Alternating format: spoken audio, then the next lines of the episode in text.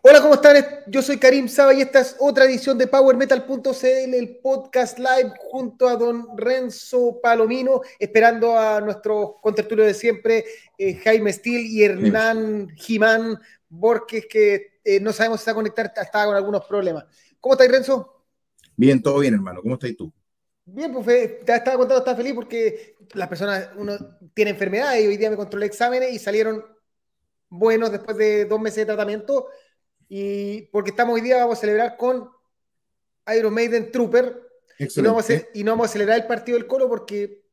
Porque nos están metiendo la pelota en la raja. Yo voy a celebrar con Budweiser. Ya. Mira, vamos a ir entonces para que suene. Y hoy día tenemos hartas sorpresas. Si bien el programa parece ser corto porque va a estar hablando solo de algunos discos, la verdad tenemos algunas cositas que vamos a ir presentando durante el programa. Siempre hay sorpresas. Y la primera sorpresa, obviamente, nuestro saludo, don Herrera Scott, que ya nos está, nos está saludando. Don Carlos Sandoval, un abrazo desde Conce. Saludos, compadre. Oye, eh, este fue el cabro que apareció en uno de nuestros patrons, uno de los ah, grandes. Muy bien. Te puedo decir, oye, Carlos, te diría que trata de, Ahí vamos a anunciar, atento con una sorpresa que tenemos por ser patrón. Pero trata de guardarte el, el 26 de noviembre. Eh, Cristian Chacana también se está conectando de Cobreloa, que está esperando de Cobreloa Hacienda ahí en el reprechaje, supongo. Eh, Raúl Escalona también se conecta. Pablo González, eh, presente para otro programa. Bueno, Pablo, ¿qué tal? Saludos a todos mientras esperamos. Y, el programa hoy día va a parte con esta imagen y con este banner, lo vamos a discutir después, que Joe Turner enciende toda la polémica y van a entender que para nosotros fue polémico analizar este disco pero eso lo vamos a guardar para el momento. Pero tengan claro que no está, no es, que tuvo toda una discusión en la pauta de qué tan separable es la música de la letra, una cosa La letra. Es una linda conversación esa, ¿eh? la verdad que da para mucho, da para mucha cerveza, eh, pero una linda conversación. ¿eh? ¿Qué hacemos cuando las letras no están de acuerdo con lo que nosotros creemos o pensamos y la música es maravillosa? ¿Cómo se hace? ¿Qué se hace? Complejo. Complejo. Pues, pero eso va a venir un poquito más tarde porque ahora primero vamos a saludar a nuestros amigos de Hyperion Guitars. Hyperion. Hyperion Guitar, que obviamente eh, ya cada vez reciben más solicitudes de nuestra gente. Eh, recuerden que tiene promoción, sáquenle pantallazo este momento, también lo pueden encontrar en la página. Eh, promoción para los patrons, que, no, que, es la gente que nos ayuda. Recuerden que si quieren ser patron, esto tengo que andar cambiando de banda acá, esta weá es, es este www.patreon.com.cl. Ustedes con 5 dólares mensuales que nos apoyen eh, pueden tener primero para los músicos esta oportunidad de, calibraje de guitarra y bajo muy, muy barato comparado con el calibraje de mantención. Y además que la gente que sigue a Power Metal.cl y sigue a Hyperion Guitars tiene además un descuento solo por ser eso. O sea, si no, tiene, no, no quiere ser Patreon, perfecto, pero nosotros igual les regalamos. Así que con Power, padre, Power Metal se va a poner con cosas. Así que Mira, el, aquí presente en el mejor podcast estoy con cerveza Volcán del Sur doble balta. Una maravilla, riquísima la Volcanes. Solo Jaime, Jaime González, lo de JLT es el disco del año. Ahí vamos a estar conversando eso. Y ya llegó para saludar el gran James Steele, que está tratando de conectar. Againsters. Que está lentísimo. Ya. Está lentísimo, ¿ah? Dale el hamster del router, amigo Jaime Steel. Ahí está. ¿Cómo estás, Jaime? Aguanta, pegadísimo, Jaime. Jaime, tu router está pero pésimo. Hoy día es tu día de mala. Está ahí lento. Y pixeleado. Se ve. Ahí se ve. Más está más lento que, Suazo. Sí. Aquí está. No, está, está, está congeladísimo. Sí. Algo te pasa, Jaime, estáis como el orto. Escríbele mensaje por interno en igual. ¿Qué dice? ¿En qué Vale. Ya. Procede el router, weón. Nosotros rellenamos, no te preocupes. Por mientras, seguimos rellenando y el siguiente relleno lo va a anunciar Don Renzo Icon. Obviamente, Renzo es parte de la producción de Ambush en Chile, el festival. ¿A cuánto está Renzo este festival? ¿A cuántas lucas? ¿Cuántos? ¿200 mil pesos? No, ¿cuántos son? Weón, eh, está a un precio absurdo. Está a 5 mil pesos la preventa, quedan las últimas la verdad que la preventa la extendimos un poquitito porque tuvo mucho éxito la venta, ya vamos a vender solamente 200 preventas, pero ya nos tiramos un poquito más largo y queremos que todo el mundo pueda asistir. Así que por solo 5 luquitas van a ver a 10 bandas, de las cuales una viene de. O sea, 500 pesos por banda. 500 pesos 500 por banda. pesos por banda, pues, weón. Y aparte van a ver a Ambush que están girando en estos momentos, pueden ver los videos por ahí, están dejando la cagada en Brasil y van a cerrar la gira en Chile, particularmente el 26 en, en Santiago y el 27 en Curicó. Curicó. Así que está a 5 lucas en Santiago, a 10 lucas en Curicó. Y es un imperdible, es un requete recontra imperdible el show. Así que nada, bueno, los esperamos a todos. Pueden contactar las redes sociales de Wolf o a mí si quieren eh, para ver la coordinación de las entradas. Eh, va a haber mucha gente, va a haber eh, stand, van a haber food truck, van a haber stand de chela, eh, material, por supuesto. Bueno, es una fiesta al heavy metal, es una weá imperdible y por un precio simbólico. pues, Bueno, así que Está, 500 pesos por banda. El que reclame por este maravilloso precio es que se entierre. así es. ¿Y cuál es la sorpresa, Renzo? La verdad que como, como parte de la producción, bueno, como, como con mi sombrero, porque tengo muchos sombreros, tengo el sombrero vocalista de Helgen, el de mm, Mr. Wolf Producciones, el del podcast, así que los los quiero juntar todos y quiero invitar cordialmente a todos los Patreon de Power Metal a asistir al show completamente gratis. Eh, no. Todos los que sean Patreon de Power Metal por el solo hecho de apoyarnos, O sea, nosotros lo apoyamos de vuelta, así que bienvenidos al show. Simplemente con su nombre pueden pasar. Ahora, esto es válido para Santiago. No vayan a llegar a, a Curicó a decir soy Patreon, porque mi amigo Pancho Curicó eh, es No, o sea, no te- que la, la entrada es la misma suscripción al Patreon. O sea, si una persona se decide meter al Patreon de Power Metal son 5 lucas o 5 dólares y al final es lo mismo. Sea, es la oportunidad Voy a buscar una birra yo. Vaya a buscar nomás. Así que todos los Patreon, bienvenidos, weón. De hecho, se me ven por ahí, me saludan. Yo soy Patreon, bueno, nos tomamos una chela, weón. Los queremos atender como en su casa, porque la verdad que son, De son hecho, importantes yo, para nosotros, weón. Así que yo queremos voy a viajar a ese show. Yo viajo a ese show. Y voy con una sorpresa. Y voy con una, una pequeña sorpresita que la voy a mostrar ahora, porque creo que, que merece. O sea, este, esta este lo hemos estado trabajando eh, eh, hace rato con el equipo. A ver, acá. No, yo creo que se ve mejor así. O quizás así. Mira, esta es la primera sorpresa. Esta es una posibilidad. Qué bonito, weón. Yo quiero el mío. Este parche, no, no, no logré que lo hicieran para planchar, pero este es el parche primero, el primero producido. Y la otra versión, que también estamos trabajando, es esta para los que les gusta el más clásico tipo cuadrado. Weón, yo quiero uno para mi Battle Jacket. la- no lo voy a poder usar en Ambush, porque me lo vaya a traer el ¿Qué tal? 26. No voy a estar cosiendo en el cabarín, weón. Lleve, pero- lleve un, lleve un, un- una caja de una, un- una latita de galletas donde adentro están las agujas y la Tengo un amigo que tiene una latita de galletas, pero lo como otra cosa. O lo Sí. vamos a llevar con neopren, el clásico, de más que alguien va a ir un, un poquito de neopren ahí dando Su vueltas. corchetera, su corchetera. ¿sí? Todo Todo es vale. Pero voy a llevar, mira, yo creo que voy a llevar unos 20 en total, así como para probar. O sea, esto, eh, y los va a vender al precio costo. Esta weá es, creo que está 3.500, 4 lucas, eso me sale el precio costo, depende de la cantidad, así no lo tengo pensado. Y voy a estar ahí, y algún que quiere, se, ve, se van a la, la gente que quiera. No hay, no hay restricción, que si es Patreon, todo. Obviamente los Patreon tienen derecho a uno gratis, pero eso lo- me tienen que avisar para llevarlo hecho aparte. Pero la gente que no es del Patreon, se lo merece, Sí, ahí está. mi amigo Karim Versión- es muy reconocible, ¿eh? así que lo van a ver entre las 500 Pol- personas, van a reconocer. Polera amarilla, no, no, Amigo no con anda- amarillo, con gorro, Gol muy del Colo. ¿Cómo, Karim? O sea, ¿cómo Jaime? Gol del Gol del Colo. Colo. Gol de Colo Colo, muy bien. No sé quién, lo, tengo, lo, lo de- lo tengo. A ver, Mira. Ya se anotó una persona, Julio Soto se anotó, ya. Mira, voy, a, voy al tiro ir haciendo la lista, de, pero me tiene que decir, mira, para que quede claro, porque yo, este es el modelo 1 y este es el modelo 2, Autogol, de Pablo Díaz. ¿ya? Entonces, me escriben, guárdame uno, me escriben por interno, ¿cuál? ¿El modelo 1 o modelo 2? Ah, y Eliana Espinosa, que es de Hyperion, también se va de regalo, o sea, no, ahí no... Ya. A ver, ahí está, déjame ir anotando, voy anotando al tiro. Eh, ¿Qué dice? Julio, modelo 2, o sea, el, el cuadradito. Después, Hyperion también quieren. Ya. Ahora ya partimos, ya estamos más metidos en el programa. Oye, estoy, estoy con unos problemas, no sé si de conexión o de los audífonos, pero escucho un poco cortado. Igual voy a tratar de hacerlo. Voy a Nosotros tratar te de escuchamos hacerlo. bien, amigo. Te escuchamos Ya, bien. perfecto. No, yo los escucho cortados. Nosotros te escuchamos mal a ti. ¿Me escucháis mal? No, al rato, nosotros lo escuchamos re bien con Renzo, no hay ningún problema. Ah, ya.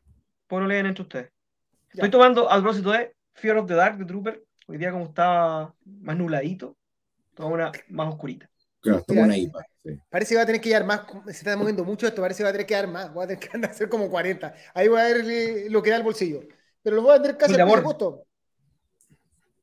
Excelente. Ya. A partir del programa ahora ya más en serio, ya estamos eh, en vuelo. De ahí podemos ver, pueden mandar por interno, ahí conversamos de, de los parches, pero de nuevo, modelo 1, modelo 2. Esto no lo sabe el jefe. El jefe Guille no tiene ni idea que hay parches. y puede que mandemos a hacer gorritos. Anoche andaba vuelto loco en Vuelto Chang sí. Liam Gallagher. Liam Gallagher. Ya. Y la primera noticia del día la va a partir con eh, la muerte del vocalista y fundador de Nazareth. Que no, no Renzo, no es Jesús. No, no Renzo, por favor. No, es Jesús. Ya.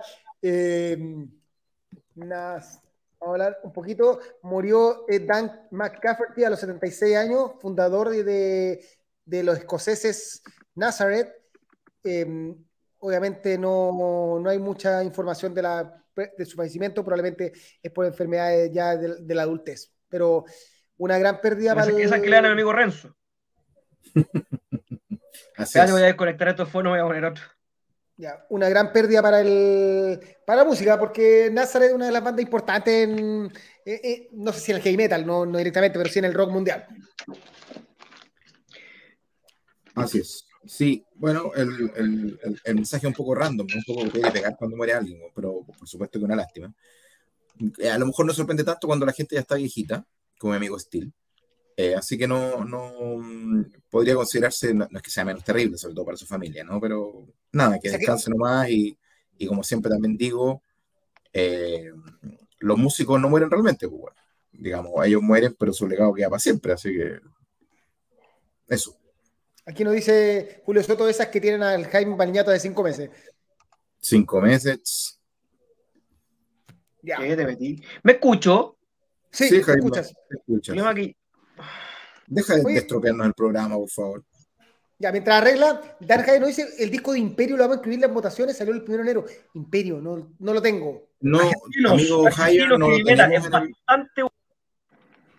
Ah, bueno, Jaime le gustó. No, nosotros no hemos escuchado, pero si lo propones podemos darle una vueltecita. Igual de trampa es 3 Vamos a 3 2. Oye, eh, Dan, recuerde, y, y, de nuevo los Patreons tienen más poder. O sea, si un Patreon nos dice escuchen este disco, lo escuchamos a ese nivel así para que se, se vayan involucrando. Tratemos de, súbense, esta comunidad va creciendo y mientras más, de nuevo, al final todas estas lucas, ¿para qué sirven? Para hacer esto, para regalar esto, para mejorar, porque todavía no puedo subirla en el programa en 1080 porque el StreamYard es un poquito más caro y no me alcanza todavía para pagar el, el StreamYard más caro. Así que todo su aporte a nosotros nos no ayuda. ¿Y qué, qué le trae el StreamYard más caro? Eh, te puedo buscar, pero en el fondo primero tenés en 1080, porque este está en 720.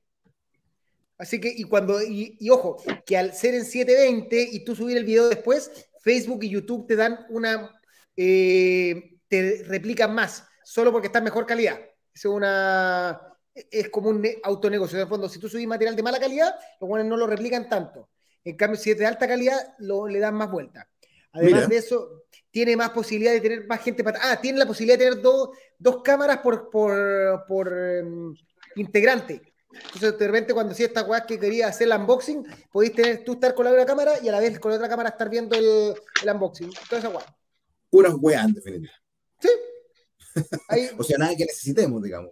Podemos Salvo estar en 1080. Yo diría en 1080 yo haría harto. Con el, con el craqueado, con el que se baja de Pirate Bay, digamos. Exacto. Ya. Muy bien.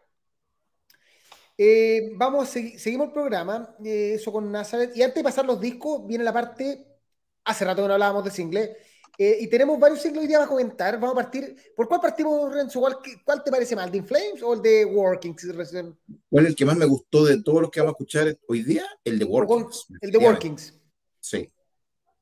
¿Qué te parece? Workings con Hellfire del disco que se lanza esta semana, esa Morgana, en, el en honor al nombre de su nueva acompañante tras la salida de Melissa Boni, ¿no? Era... Sí, bueno, despidieron a la Queen of the Damned Y metieron a Morgana Lefay. Y metieron a, a Morgana, sí. Mira, a mí me gustó harto el tema. Yo, bueno, yo soy mega fanático del tribuno, ¿no? Del vocalista de Working. Se encuentro que uno de esos vocalistas tipo Roy Khan, con, esa, con ese timbre tan precioso de escuchar, eh, y que en vivo fue un deleite cuando tuvimos la posibilidad de escucharlo. Eh, la verdad que Monsters es un muy buen tema. To the King no me convenció tanto, y este Hellfire, que es el tercero, lo encuentro mejor de los tres. Encontré que el coro es súper rico. Eh, encuentro aparte que el growl femenino, digamos, la presencia de, de, la nueva sociedad de Morgana lo sube harto. Lo mismo que pasa con Sparta, lo mismo que pasa con Odin Sons, creo que se llama, con estos temas que son como los, los más catchy de cada uno de los discos. Me parece que este va para un, para un tema de ese, de ese calibre, para pelear con Sparta y con, y con Odin Sons. Me parece que eh, está súper bueno, como dice Carlos, está la zorra el tema, se fue al tirabilista de calado. Eh, y estoy ansioso por comprármelo a través de Jaime Steel Records. Eh, se va, se va. Porque tengo los, otros tres, tengo los tres de Workings y, y, creo que ya, ya me dieron ganas de tener el cuarto. Eh, con el segundo, con To The King, como que me disolucionó un poco, pero. Sí, pero medio ese, era, ese era como Fomito, el de. Era como Fomito, sí, sí, era como Fomito. Eh, pero este está todavía, el coro maravilloso, así que prendí. Me, me encantó. A mí me gustan estos temas donde se aprovecha mejor la voz eh, eh, gutural de, sí. de, las minas, porque hay, hay, temas en que solo la meten en el coro y esa cuestión igual lo encuentro eh, medio fome. Aquí como que tiene estrofas, tiene, tiene eh, duetos, o sea, la, la, involucra más. Todavía es raro esta cuestión que se llame eh, Hellfire featuring Morgana, o sea, como que es parte de la banda, pero no tampoco es parte. igual no lo, no lo logro entender mucho cuál es el sentido comercial de eso. Sí, es cierto. ¿Me escucho? Te sí. escuchas, Jaime, como con hormiguitas, como, como granulado, pero te escuchas. Sí, yo también estoy. Está raro el Bluetooth, porque el otro, los otros audífonos me pasó exactamente lo mismo y se me perdieron dentro de este desorden. Que ¿Y no puedes hablar como yo, directo con el computador, nomás con el es micrófono? Que... La guagua. Que... La guagua. La guagua. Están tratando de hacer vender al Rafa, entonces. Sí, dicho, yo estoy encerrado en una pieza para que la guagua no mucha, se. Muchas voces. Yo tengo a mi mamá, a mi mamá encerrada en su pieza. Eh, común y corriente. ¿no? Oye, do, dos cositas. La primera, lo del, lo del, lo del vocalista de Nazaret. Eh, no olvidar que Nazaret vino al Festival de Viña. En algún momento. Así es. Cuando, tra cuando la, Mira quién la hija, cuando la hija de Don Hernán, Don Hernán. Saludos. Hernán, no te, ojo, Jaime se escucha como el orto todo el rato. No es que tú estés malo en tu conexión, ¿ya? No es que el Lesta esté malo el, el audio. Ya está. Y respecto al tema, al single de, de Working, sí, efectivamente es el mejor de los tres. Y tal como dice Karim, bien ocupado los lo, lo culturales. Aunque igual no estoy de acuerdo eso que antes lo ocupaban en el coro, porque igual en Esparta tiene harto protagonismo Melissa Boni. No, pero hay eh, temas que fueron mal, siento yo. Que es terrible pero siento, siento, eh, pero, pero normalmente en, en Workings es el tema en el que está la, la muchacha que canta gutural. Así, así ha sido en los, en los otros discos. Eh, me gustó que fuera más rápido que todo el disco anterior. Creo que todo el, no tenía ningún tema up tempo o rápido veloz en todo el disco anterior. Así que bien, me, me gustó, efectivamente, de los tres el que más me ha gustado. Nan, estamos sí. hablando de Workings. Sí, estamos hablando del single de Workings, Hernán. ¿Pudiste escucharlo? Sí, sí, sí, sí lo estoy. Eh, sí, de hecho, de hecho me conecté solo para decir como dos o tres cositas y solo para comentar en la web de Workings el single porque no escuché absolutamente nada. Así que entré a, a, a puro huevear, no, entré a saludar los equipos. Entré, quería decir dos cositas. Eh, uno, que mmm, me parece, eh, con respecto al single, sí, a mí por lejos el que más me gusta de los tres. El único que, el único que realmente me entusiasmó de los tres, para ser honesto. Eh, el segundo disco completo yo lo encontré medio flojito, así que este single es como que una de las cosas que más me está entusiasmando desde, desde el debut. Así que bien, eh, me parece que es bien potente la voz de la, de la Morgana, creo que se llama. Sí, Morgana. Eh, sí, me parece bastante potente. Una cosa mega personal, sí, esta weá no, no, es una crítica hacia el tema, pero como que no me gustó que empiece con gutural, como que me da una sensación de que no estoy escuchando Workings, como que prefiero, en ese sentido soy un poquito más tradicional, hubiera preferido a que el tema hubiera comenzado con una voz del tribuno y después entrar a ella, pero eso ya es, es, es un detalle de gustos personales, ¿no? Pero me parece bastante potente, bien bueno. Eh, la verdad es que me entusiasmó. Y hace rato, hace rato que Working no me entusiasmaba con el single. Hace harto rato. Mm, cuando dices que el, que el segundo disco lo encontraste flojo, ¿te referirás al tercero? El tercero. Yo era el tercero. Ah, sí, perdón. El, tercero, sí. O sea, el, claro, el flojo es Revolution, el tercero. Sí. Perdón, sí, nuestro último, el, último disco, claro, sí. me parecía, sí, porque yo pienso como tú, también creo que es el más flojito de todo. Disco Fomake, sí, de hecho, si mal no recuerdo, no tiene temas así como bien cañeros. Hay uno que es como We Are the Fire, viene ahí, ¿no? Sí. sí. Pero igual es un tema menor dentro de, para otros discos, o sea, un tema que sí, seguro que sí, seguro que sí, es como lo que, lo que, no metieron en el 1 y el 2. Y el cover de la Chao no pasa nada. A mí me no, de hecho sí, no, yo creo que escucharon un poquito a la fanática decir, ya, pues, ¿dónde está el, dónde está el power metal más, más rapidito? Y yo creo que se pusieron las pilas con esta colaboración. Así que, oye, ¿ella, ¿esta chica es o no es parte de la banda? Esa es la duda, eso lo mismo decía. Es como Melissa, yo creo que sí. Que, que, lo, que pasa es que cuando vimos a Workings, que también ahí me encontré contigo, Hernán, cómo olvidarlo, eh, ella sale solo para cantar Esparta, sale para, y para cantar otro tema donde mete la cuchara. Pero sale para eso y se va. Entonces es parte de la banda porque viaja con ellos para todos lados, pero canta solo donde ella es fit. Entonces es una figura muy rara. Sí, ya menos, menos humillante que Blind Guardian que deja atrás del telón al pobre bajista. Bueno, ahora, ahora lo tiene delante. Fiat Touring bajista. Oye, ¿sabes que yo encontré un poco, eh, no, no, recuerdo si lo encontré desubicado en el momento o no encontré el momento de preguntárselo, pero cuando hablamos con Tomen, como hablamos como siete horas y media con el weón, eh, yo tenía la intención de preguntarle, em, si es como ya no es parte de la banda, no era tanto, pero igual le quería preguntar por esa, esa costumbre de Blind Guardian de siempre tener al bajista en las sombras. Pues se me olvidó, pero me parece Perdón, eso yo para, para mi amigo Gustavo Soto que se sacó una foto con Melissa. Yo saqué esa foto, yo saqué esa foto. Gordo, no se ha bañado en su vida el culero tiene una foto con Melissa que debe Oye, a Todas las fotos que tiene el gordo con famosos se las saqué yo. Sí, la otra, cosa, la otra cosa que quería comentar aparte del single era que em, me parece extraordinaria la iniciativa de Mr. Wolf Producciones de invitar gratis a todos los Patreon. Eh, se sacó el gorro de todo y se puso la sotana de Padre Hurtado. Em, Una vez más. No sé, no sé si hay otro programa que invite a todos sus Patreons gratis a algo. Esto yo creo que es una cosa inédita inédita en, el, en, la escena de los... va a morir. Y si me ven ese día y me dicen, Renzo, tengo sed, tomamos una chévere. Soy Patreon, claro. Sí, bueno, O sea, a ver, eh, un patrón nos llenó de piscola en, en RBX. Ahí está el. No, es mucha gente. a mí aquí, no, a mí aquí. Ah, ti aquí.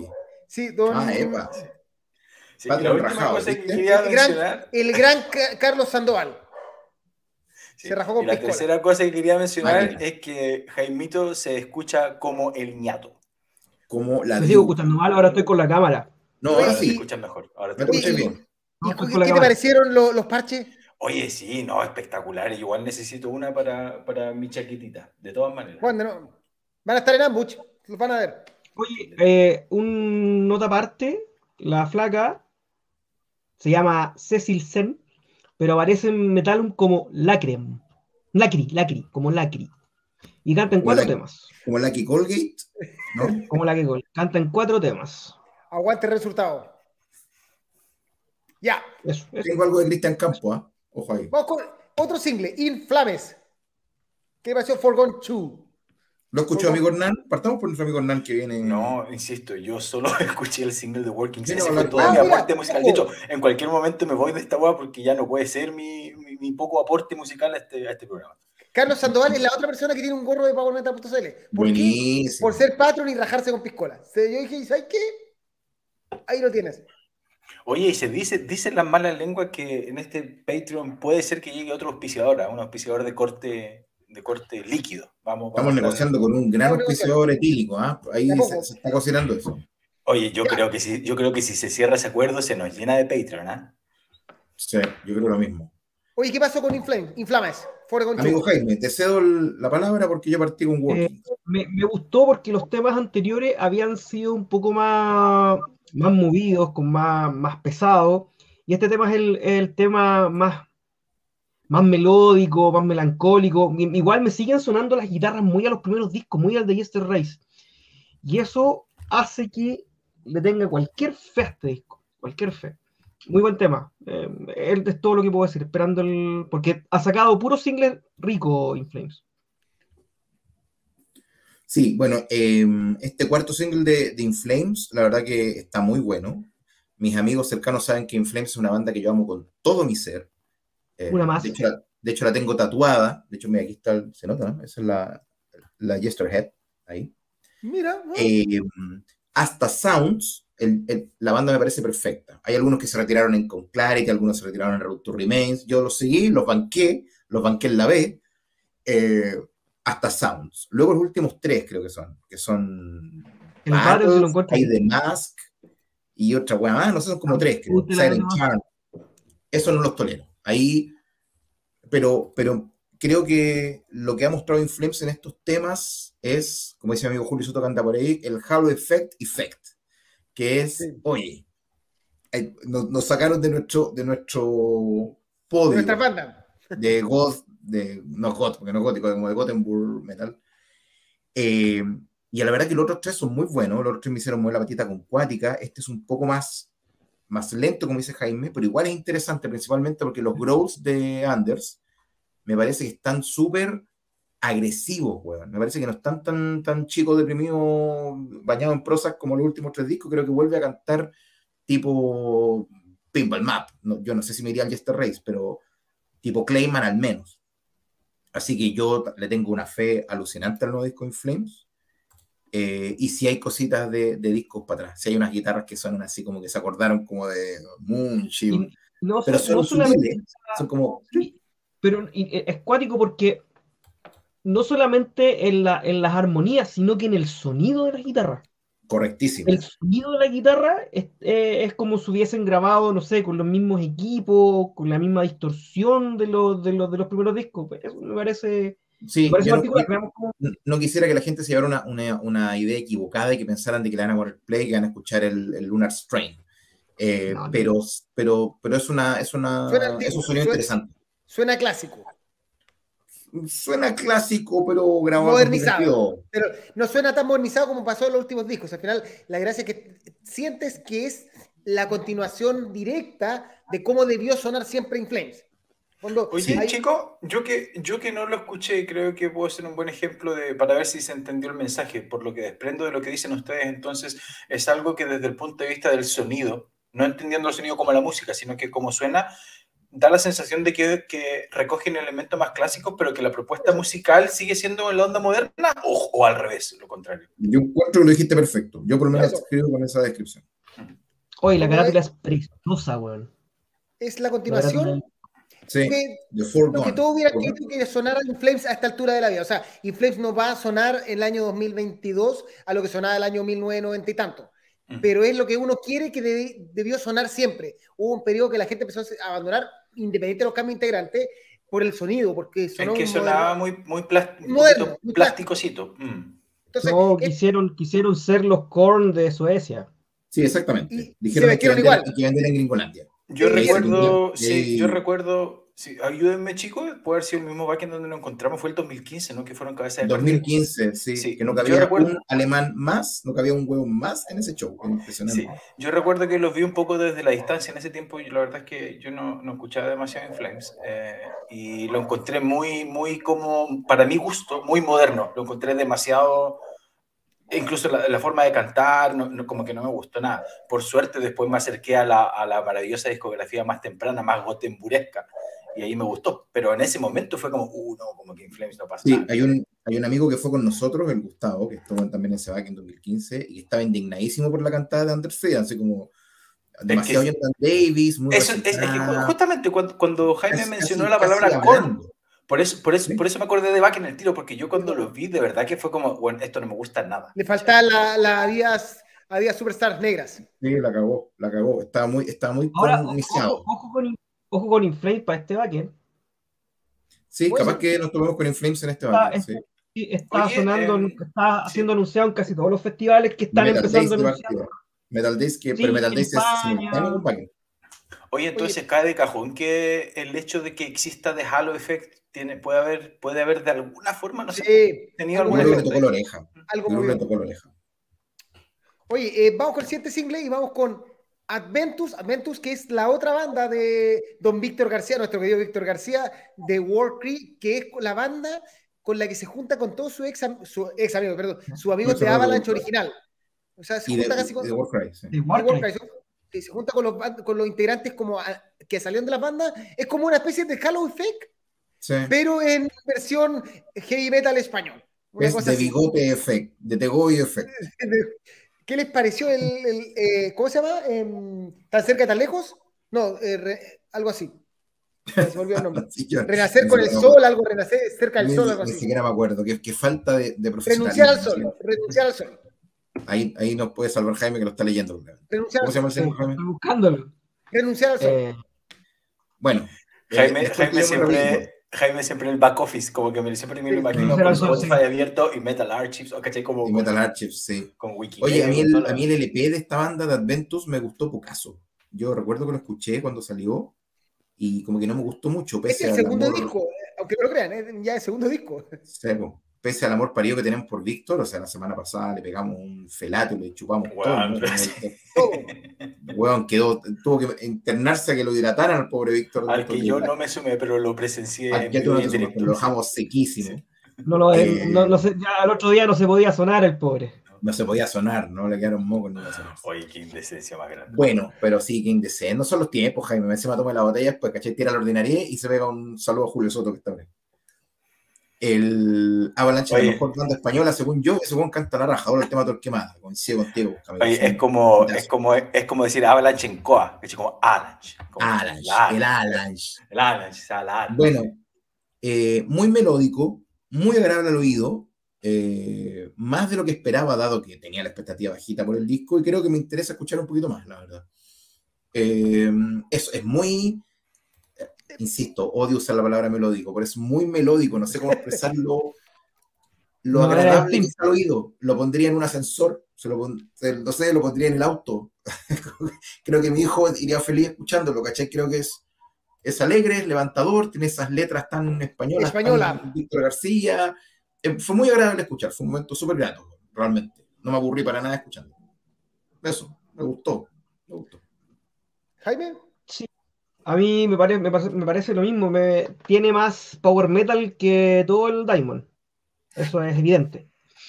Eh, y, y, para todos los que conocemos a, a García desde, desde Avalanche, eh, sentimos que donde jefe. él está más cómodo es en el power metal.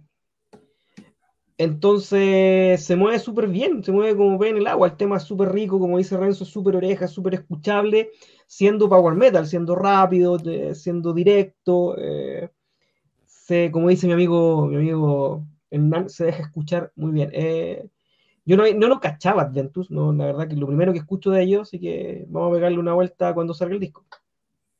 Igual lo tendré que escuchar porque la verdad es que no tengo ni idea de qué se trata. Mira, yo creo que es, se escucha, eh, de nuevo, es como de, de Halo Effect al, al metal de Gotemburgo, lo que hace Advento en este single es una canción que perfectamente hubiera lanzado Avalanche o Warcry en sus primeros tiempos. Es las mismas letras, la misma forma de sonar, eh, y se nota que, se siente cómodo Víctor García haciendo esto.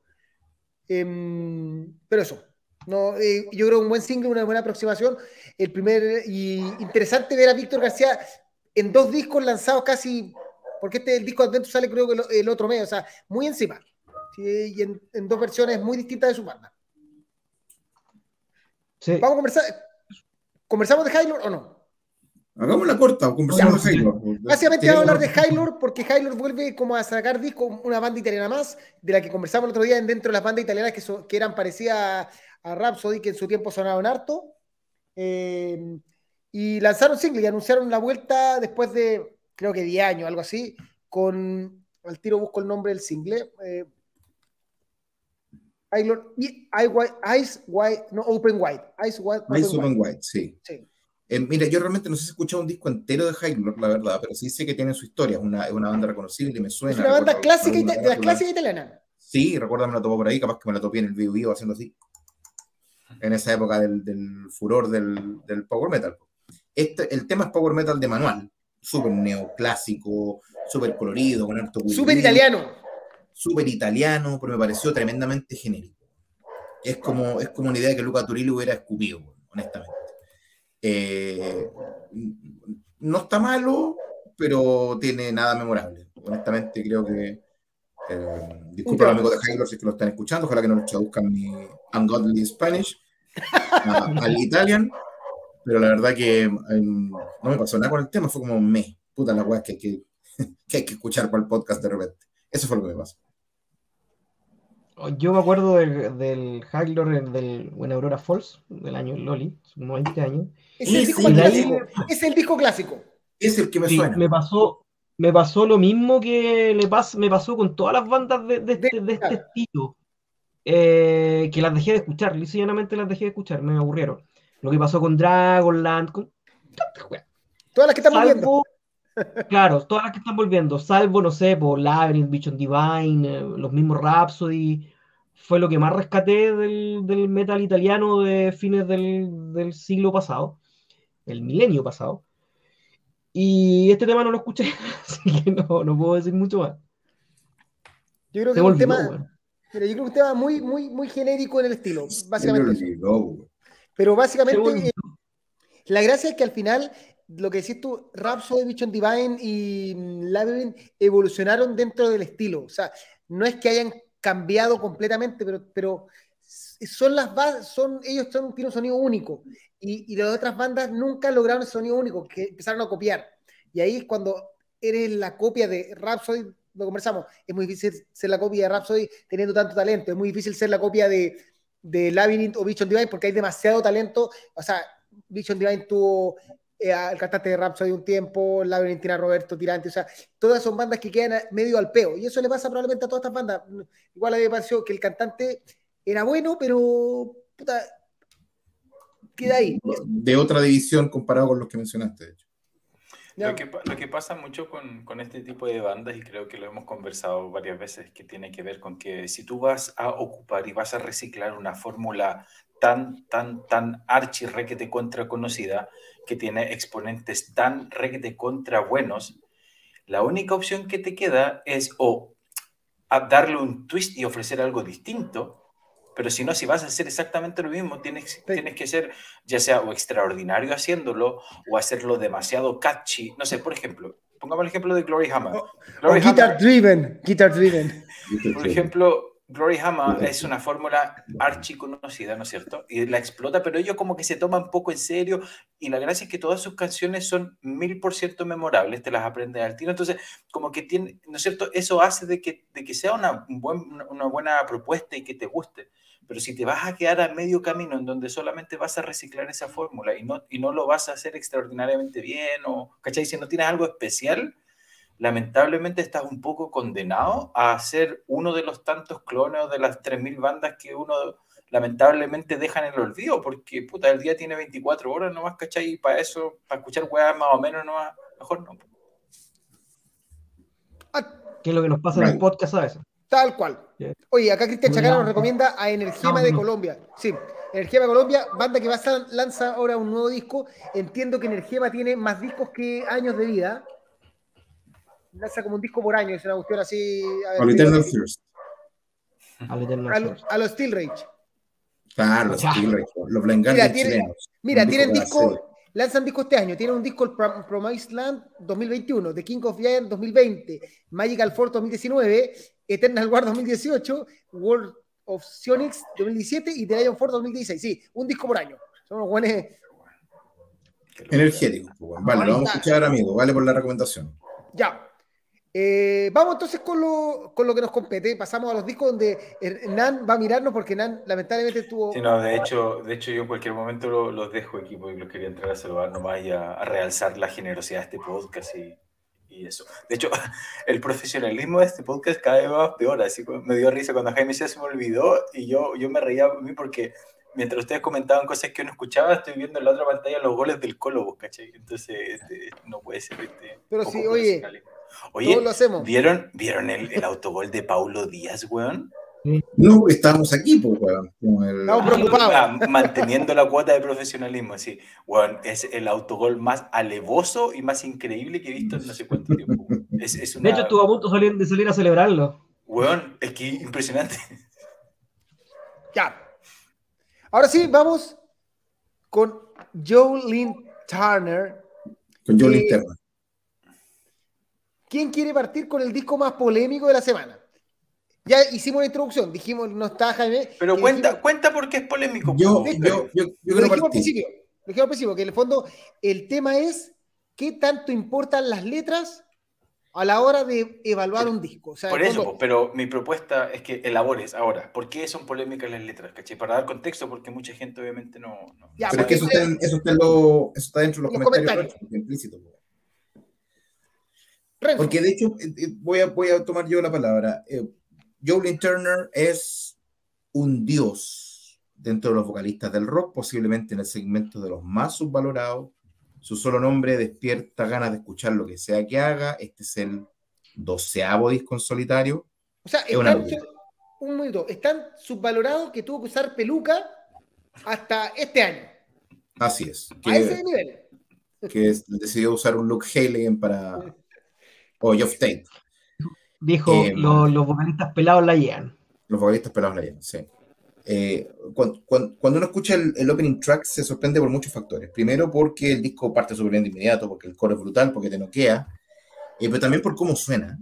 De hecho, cuando escucháis luego Black Sun, que es el tema que sigue con, esos, con ese tufito Rainbow, llama la atención que suena particularmente moderno, suena como, como pesado. Yo cuando dije un disco de Julian Turner me esperaba un disco mucho más clásico, con mucho más tono de Rainbow, y luego cuando voy metiéndome en las redes me entero de que detrás del disco está Peter Tatgren, po, Hypocrisy y Pain, y que el disco no tiene créditos, por lo tanto el caso mismo es que Peter Tatgren hizo todo, de haber tocado la batería, tiene que haber tocado el bajo, la batería la que, es que ese one hace absolutamente todo, le planchó la ropa. mezclado, y claro, cuando escucho un disco de Hypocrisy, un disco de Pain, se da cuenta absolutamente de la clase de monstruo con el que estamos hablando, aceptar el hecho que eres pelado, así es cierto. Eh, y por lo tanto todo funciona muy bien. Este, este tema Torture Soul, que es como lento, que es como cadencioso, también suena así como, Eh, rico como ese un tema. tema de Pain, po, con puta el tema rico. Ese, ese es el, el tema, es de los temas más tan trend del disco. El Así tema es. 3. Así es. Eh, y Rise Up también es otro gitano. Cuando estaba alucinando con el disco, cuando estaba, me fui a tomar un paracetamol para la fiebre, por lo, porque iba en el tema 4, ya estaba por entregado a Joe Turner y estaba sacando el póster de Halo Effect de mi pieza para poner el de Joe Turner como el disco del año. Me da por escuchar las letras, po, weón. Ver.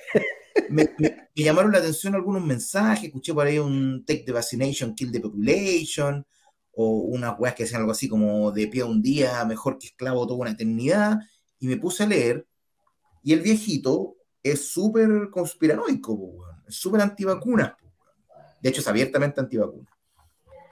Entonces, eh, yo todos los antivacunas los considero unos imbéciles, po, sin matices, son unos imbéciles. Eh, y un disco tan bueno, con un weón tan seco, con un sonido tan brígido, pero hablando una cantidad semejante de huevas, me corta la leche. Me acordé de inmediato que habíamos tenido una conversación en este podcast hace un tiempo sobre las letras cristianas, sobre si había valía la pena escuchar Stripe, pero no, porque yo no soy cristiano, pero porque voy a escuchar weas cristianas, y luego hablamos, claro, uno escucha Dayside, pero tampoco va a ir a degollar un cura, excepto el mate wea que degolla un cura acá en, en, en Santiago.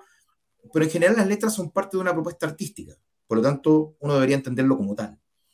Pero cuando se trata de algo tan delicado, cuando un pariente cercano mío, tío de mi señora, estuvo seis meses de boca abajo, y cuando la familia se fue a despedir como tres o cuatro veces y ni siquiera los dejaron entrar, y este me dice que las vacunas son chiste, que las vacunas matan a la población, eh, a mí me pasan cosas que me cuesta explicar.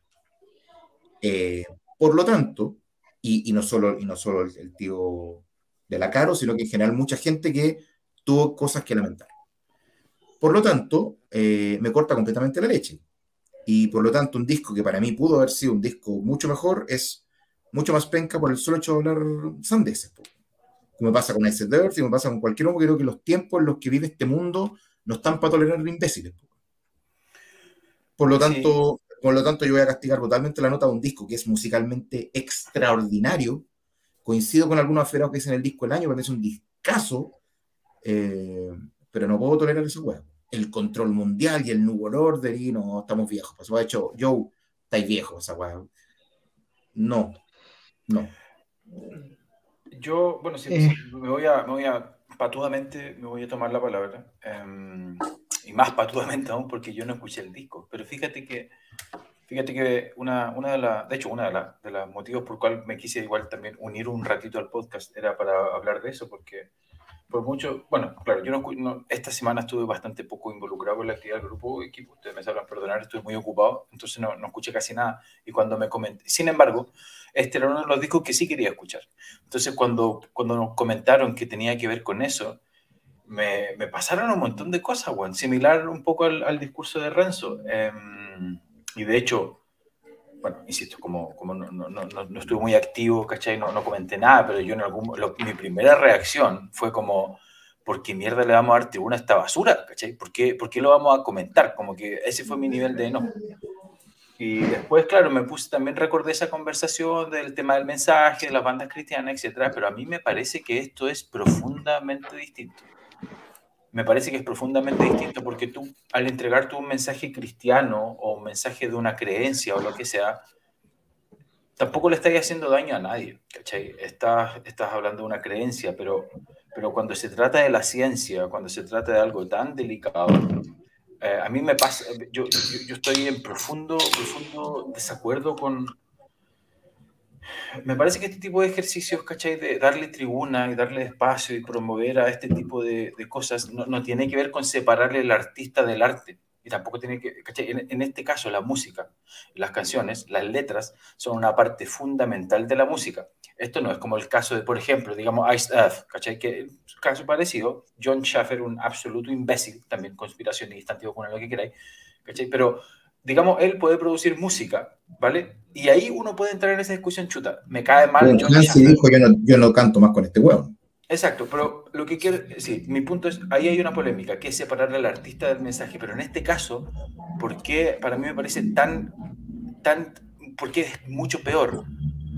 ¿O por qué me cuesta más? Porque aquí el producto musical, que es la canción, la canción en la letra, que es, un, que es una parte clave de la canción, quizás la parte más importante de una canción es la letra, eh, te está diciendo sandeces como esa, ¿cachai? Como take the vaccination, kill the population, porque al final del día nada, pues, eh, para no ponernos tan filosófico, para no ponerme tan latero, pero claro, cuando uno, creer en, no- no- o sea, las vacunas no es una guay de creer o no creer, esto no es fe, esto no es religión, ¿cachai?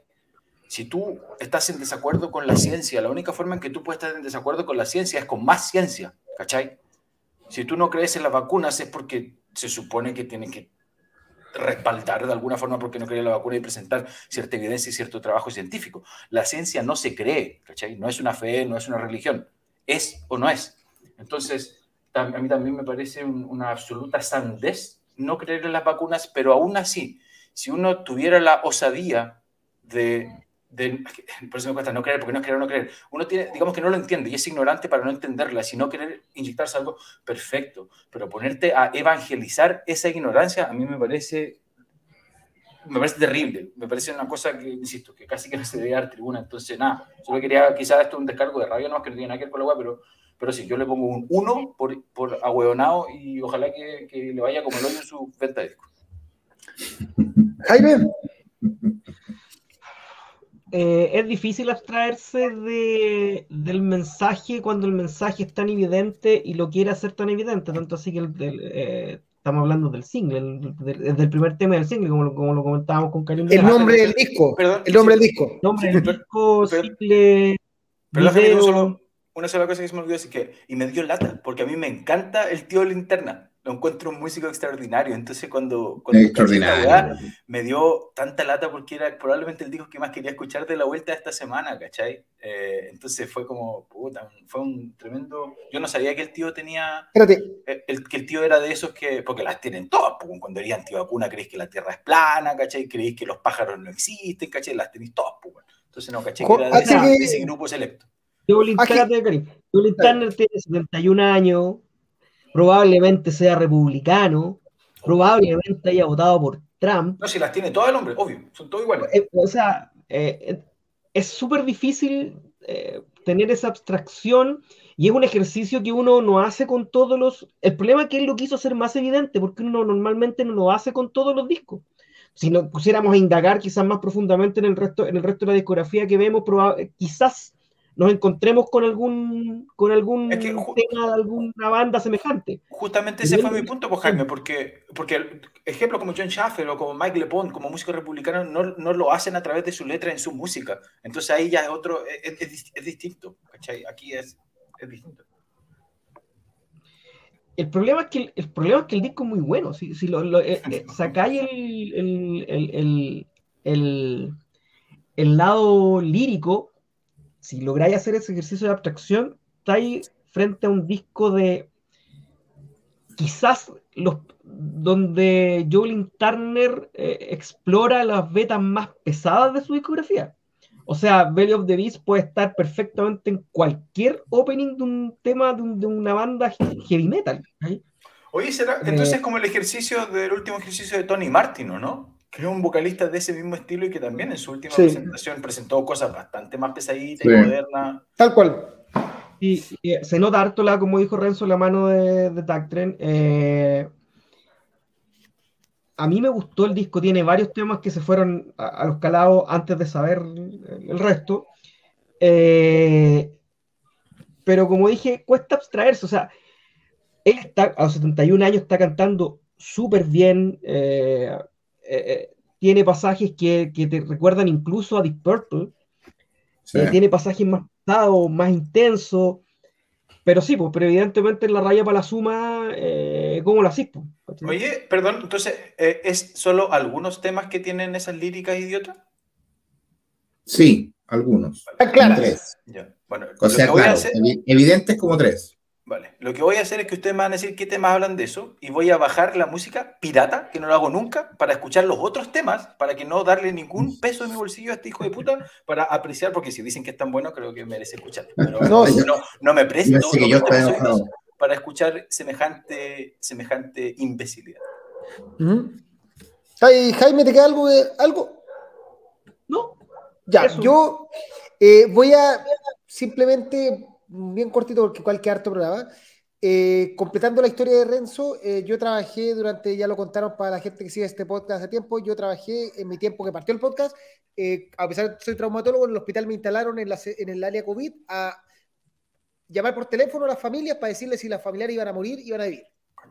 Literalmente, eso me dedicaba todas las mañanas de mi vida durante un, casi seis meses. Entonces, cuando alguien plantea esta estupidez, igual es difícil abstraerse. Por tanto, eh, no estoy de acuerdo con Renzo. Ahora, eh, aquí Dan Hayer nos presenta, eh, no, por acá. bajar una nota por la letra, entrar mierda cancelación también. Mira, es que es distinto. Porque de hecho, la pero ojo, la semana pasada nosotros consideramos que Rhapsody, uno de sus grandes valores, y lo dije, eran las líricas, las letras que escribía. Y dije que una de las razones por las que los discos de Rhapsody eran tan legendarios era porque lograron plantear una, escribir algo que nadie había hecho, o quizá habían hecho, pero nadie en este estilo. Y eso le subía a un disco que musicalmente era perfecto, lo tiraba a las, a las, a nube porque la gente iba y leía la letra porque le interesaba, o sea, porque es literatura.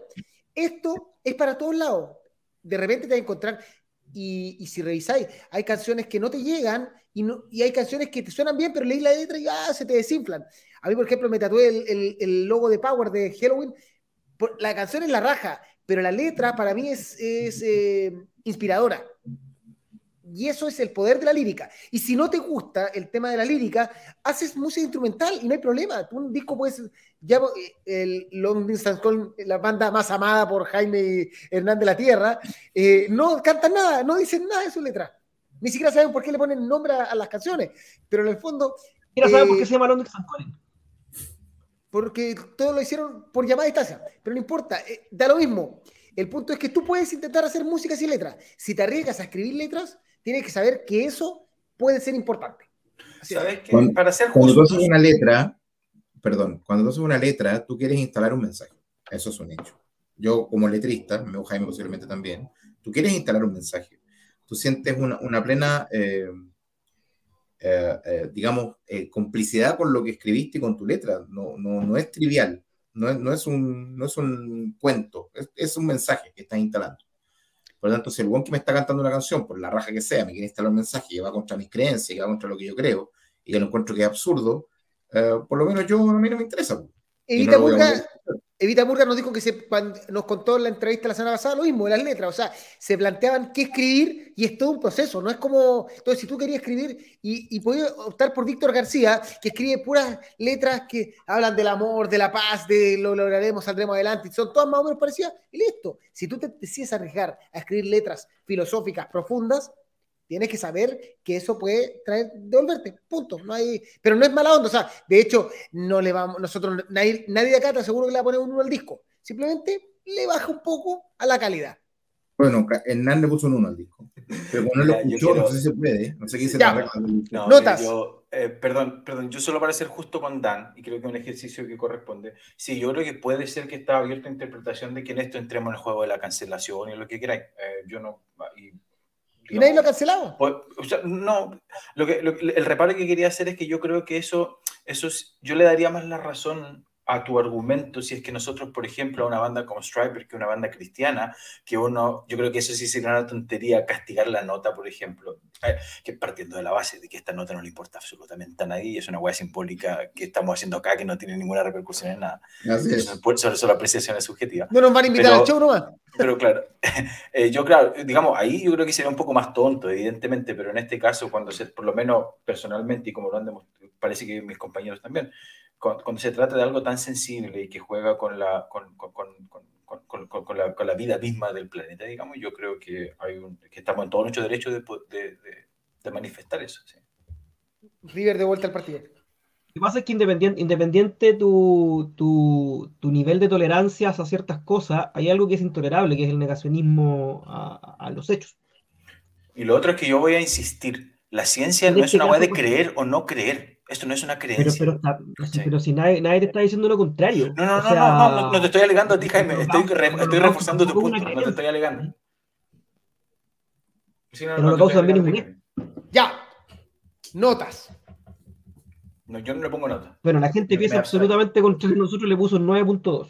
Yo creo que la gente no se viene en la baja de escuchar la, las letras. Y eh, quizás también hay gente que, no, que, que sí la escuchó y no le importa y se para la letra y está bien puede ser. vale, yo, le pongo, yo le pongo un 7. Jaime. Un 8. Yo estoy Pudiendo tener un 9 5. Yo estoy con un 8. ¿Hernán? Ah, no, no, yo no los tengo, no, no lo escuché y no, no, no, no le pongo nota.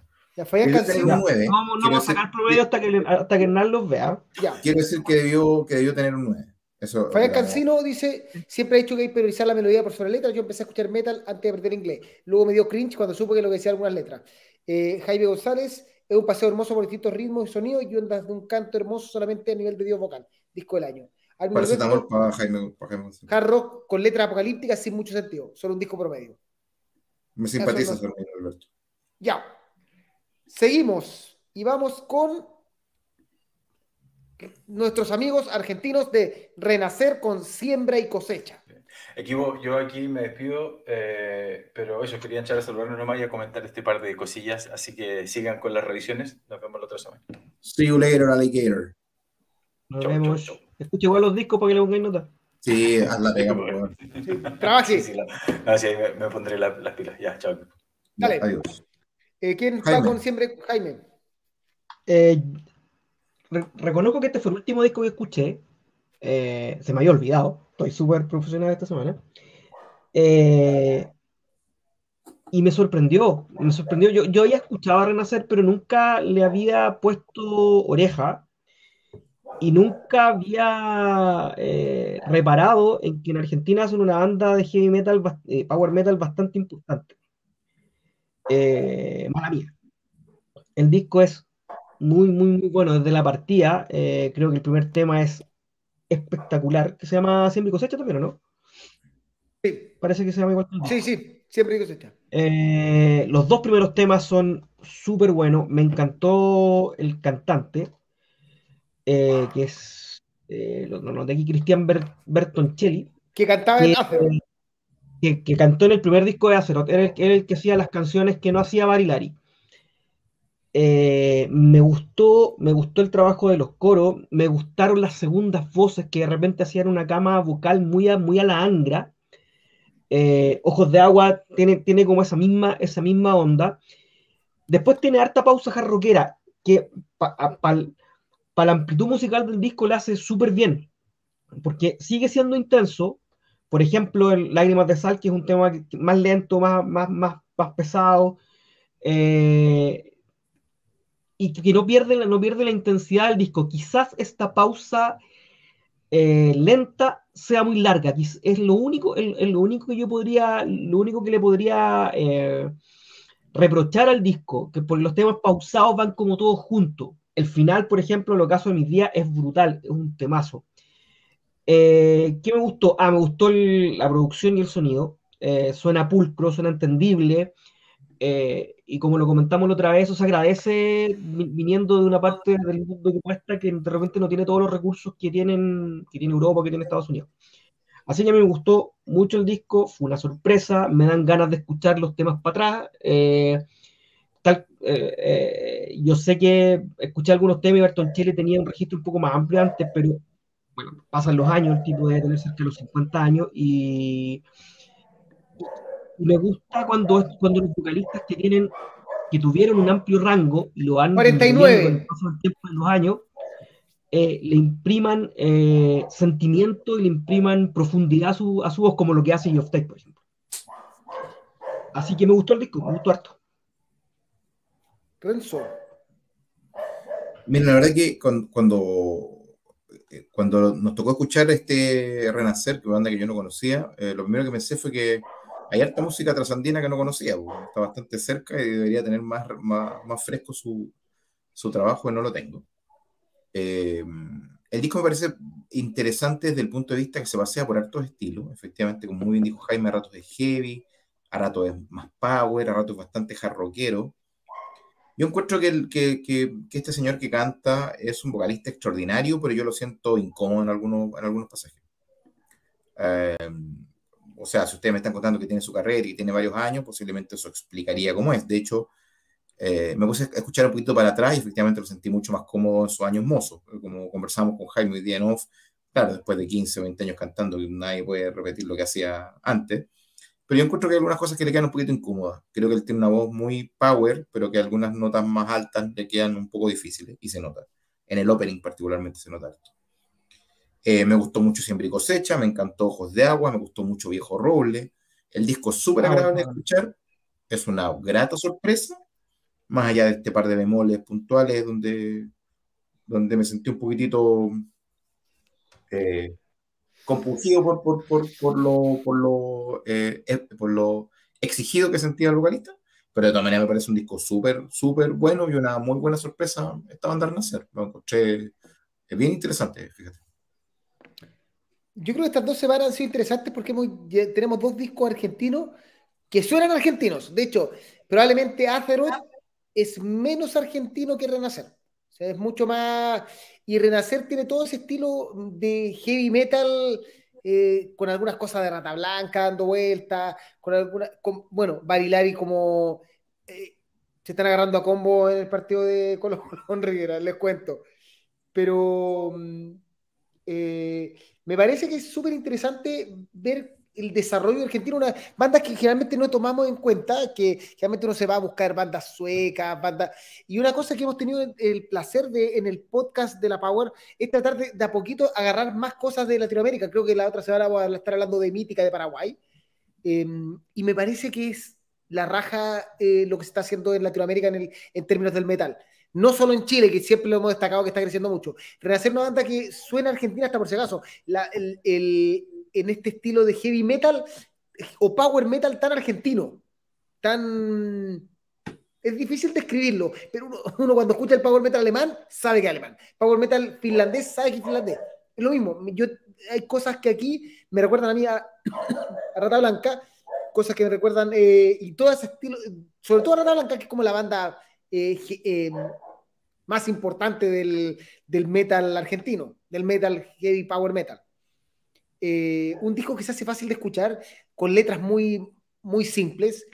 Eh, y creo que bien, bien. Eh, no, no, sentí tan incómoda Cristian como Renzo, probablemente no, como no soy vocalista no tengo esa, esa capacidad de darme cuenta de esos detalles, pero creo que el disco es, rico de escuchar, suena rápido, con momentos más power, momentos más hard rock y, y, vuela.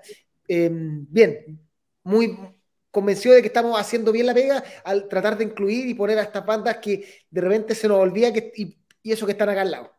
Bueno, escribo mucho con ese mensaje, estoy, estoy de acuerdo. De hecho, invito al, público, a los audio, a los radioescuchas de Power Metal a que le den una pasadita a Renacer. Todo lo que comentamos está en Spotify, denle una vuelta porque el disco es súper. también, y a todas las bandas que vamos a estar recomendando, las sudamericanas las bandas sudamericanas que no estamos pescando, porque al final, eh, para escuchar, para Sábado lo vamos a escuchar todo, eh, Power Golf lo vamos a escuchar todo, Workings lo vamos a escuchar todo, pero de repente hay tantas bandas sudamericanas que si hubiera nacido o en España, o en Suecia, o en Alemania, estaría en otro nivel. O sea, no en otro, nivel, de, en otro nivel de escucha, no en otro nivel de calidad. Bandas que están al lado, por los, los mismos Sorcerer, que debe ser la banda argentina que más me gusta, tiene un nivel pero extraordinario. Creo que que falta escucharlo un poquito más. Además que tienen, que, estas bandas que cantan en español eh, tienen algo claro, que, el mensaje que quieren entregar te llega más rápido.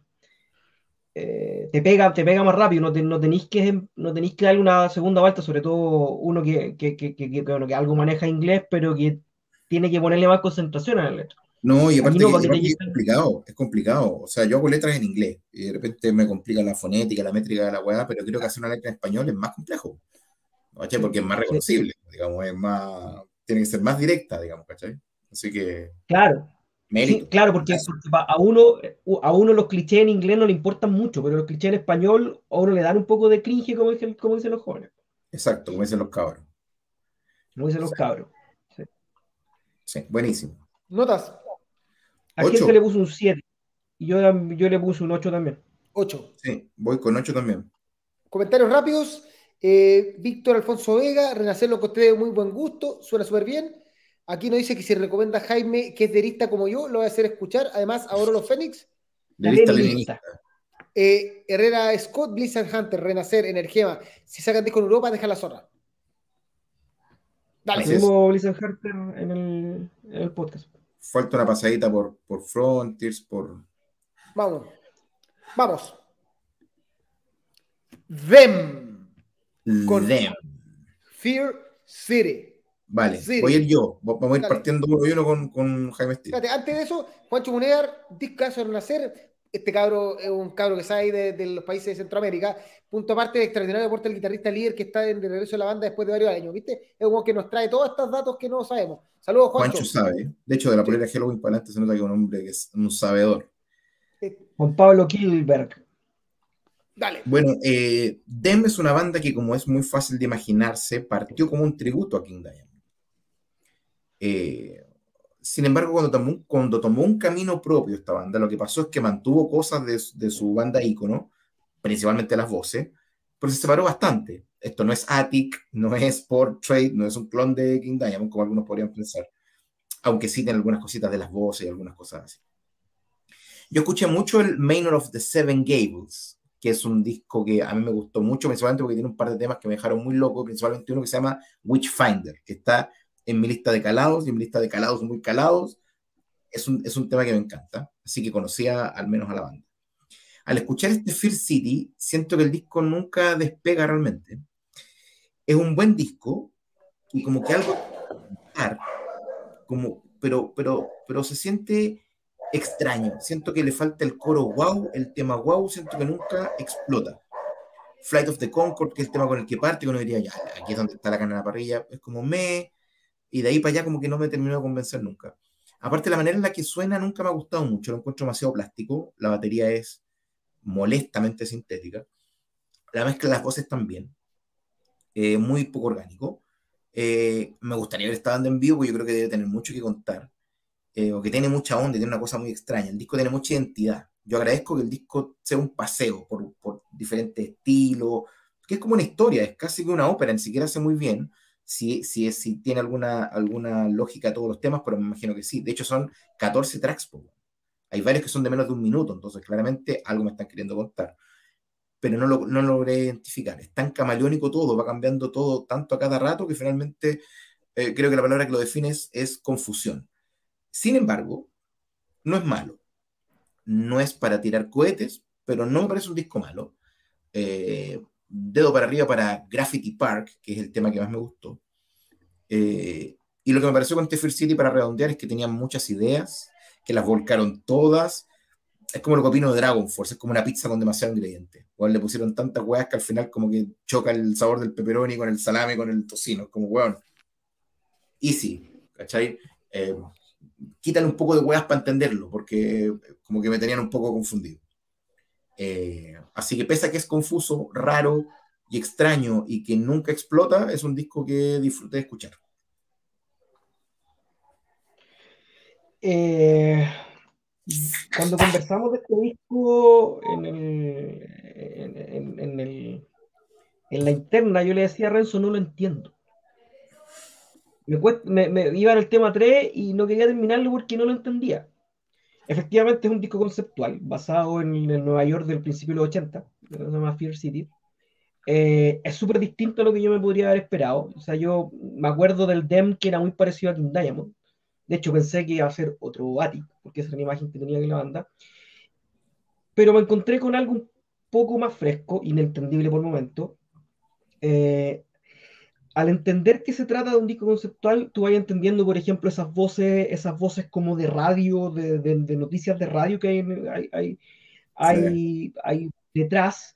Podía entender también la teatralidad en, la voz, en las canciones, en la interpretación, eh, pero no me termina de cerrar, por ejemplo, en los coros. Eh, eh, hay, una, hay una canción que se llama Death on the Downtown Metro, que las voces suenan hasta un poco incómodas, hasta un poco ridículas. Sí, Pero cuando salen de ese, de ese, de ese ¿sabéis cuándo me funcionan mal los falsetes? No en los coros, sino cuando hacen como una camita de lo que hace King Diamond, lo que hace King Diamond que de repente las voces agudas las tira como, como una cama donde descansa la voz principal. Y eso me parece que está súper bien logrado, eh, a veces. Eh, de hecho, hay cosas a veces en esta teatralidad que me recuerdan a Sabbath, así por, bien lejanamente. Es un disco que me gustó, que lo terminé de escuchar eh, dos o tres veces, a la segunda y la tercera lo, lo, pude entender un poco, pero de todas formas eh, eh, tratan de hacer, es un disco ambicioso que trata, que trata de abrir y cerrar, no es un compendio de canciones, y eso siempre, siempre se agradece cuando las bandas quieren tratar, tratan de hacer un poquito más a entregar un poquito más, aunque sale un poco de lo convencional. Tal como decís tú, Renzo, todo más o menos. Ya, vamos, vamos, a partir explicando de qué trata el disco. Para la gente que no cacha, Dem, Dem eh, todos sus discos son conceptuales. Las primeras tres discos están basados en una historia del personaje que hace el cantante. El cantante se, es como King Diamond, se disfraza de una cosa así como mitad de cara, todo. Y los tres primeros discos están inspirados, están hablados en el año eh, como en los 1900.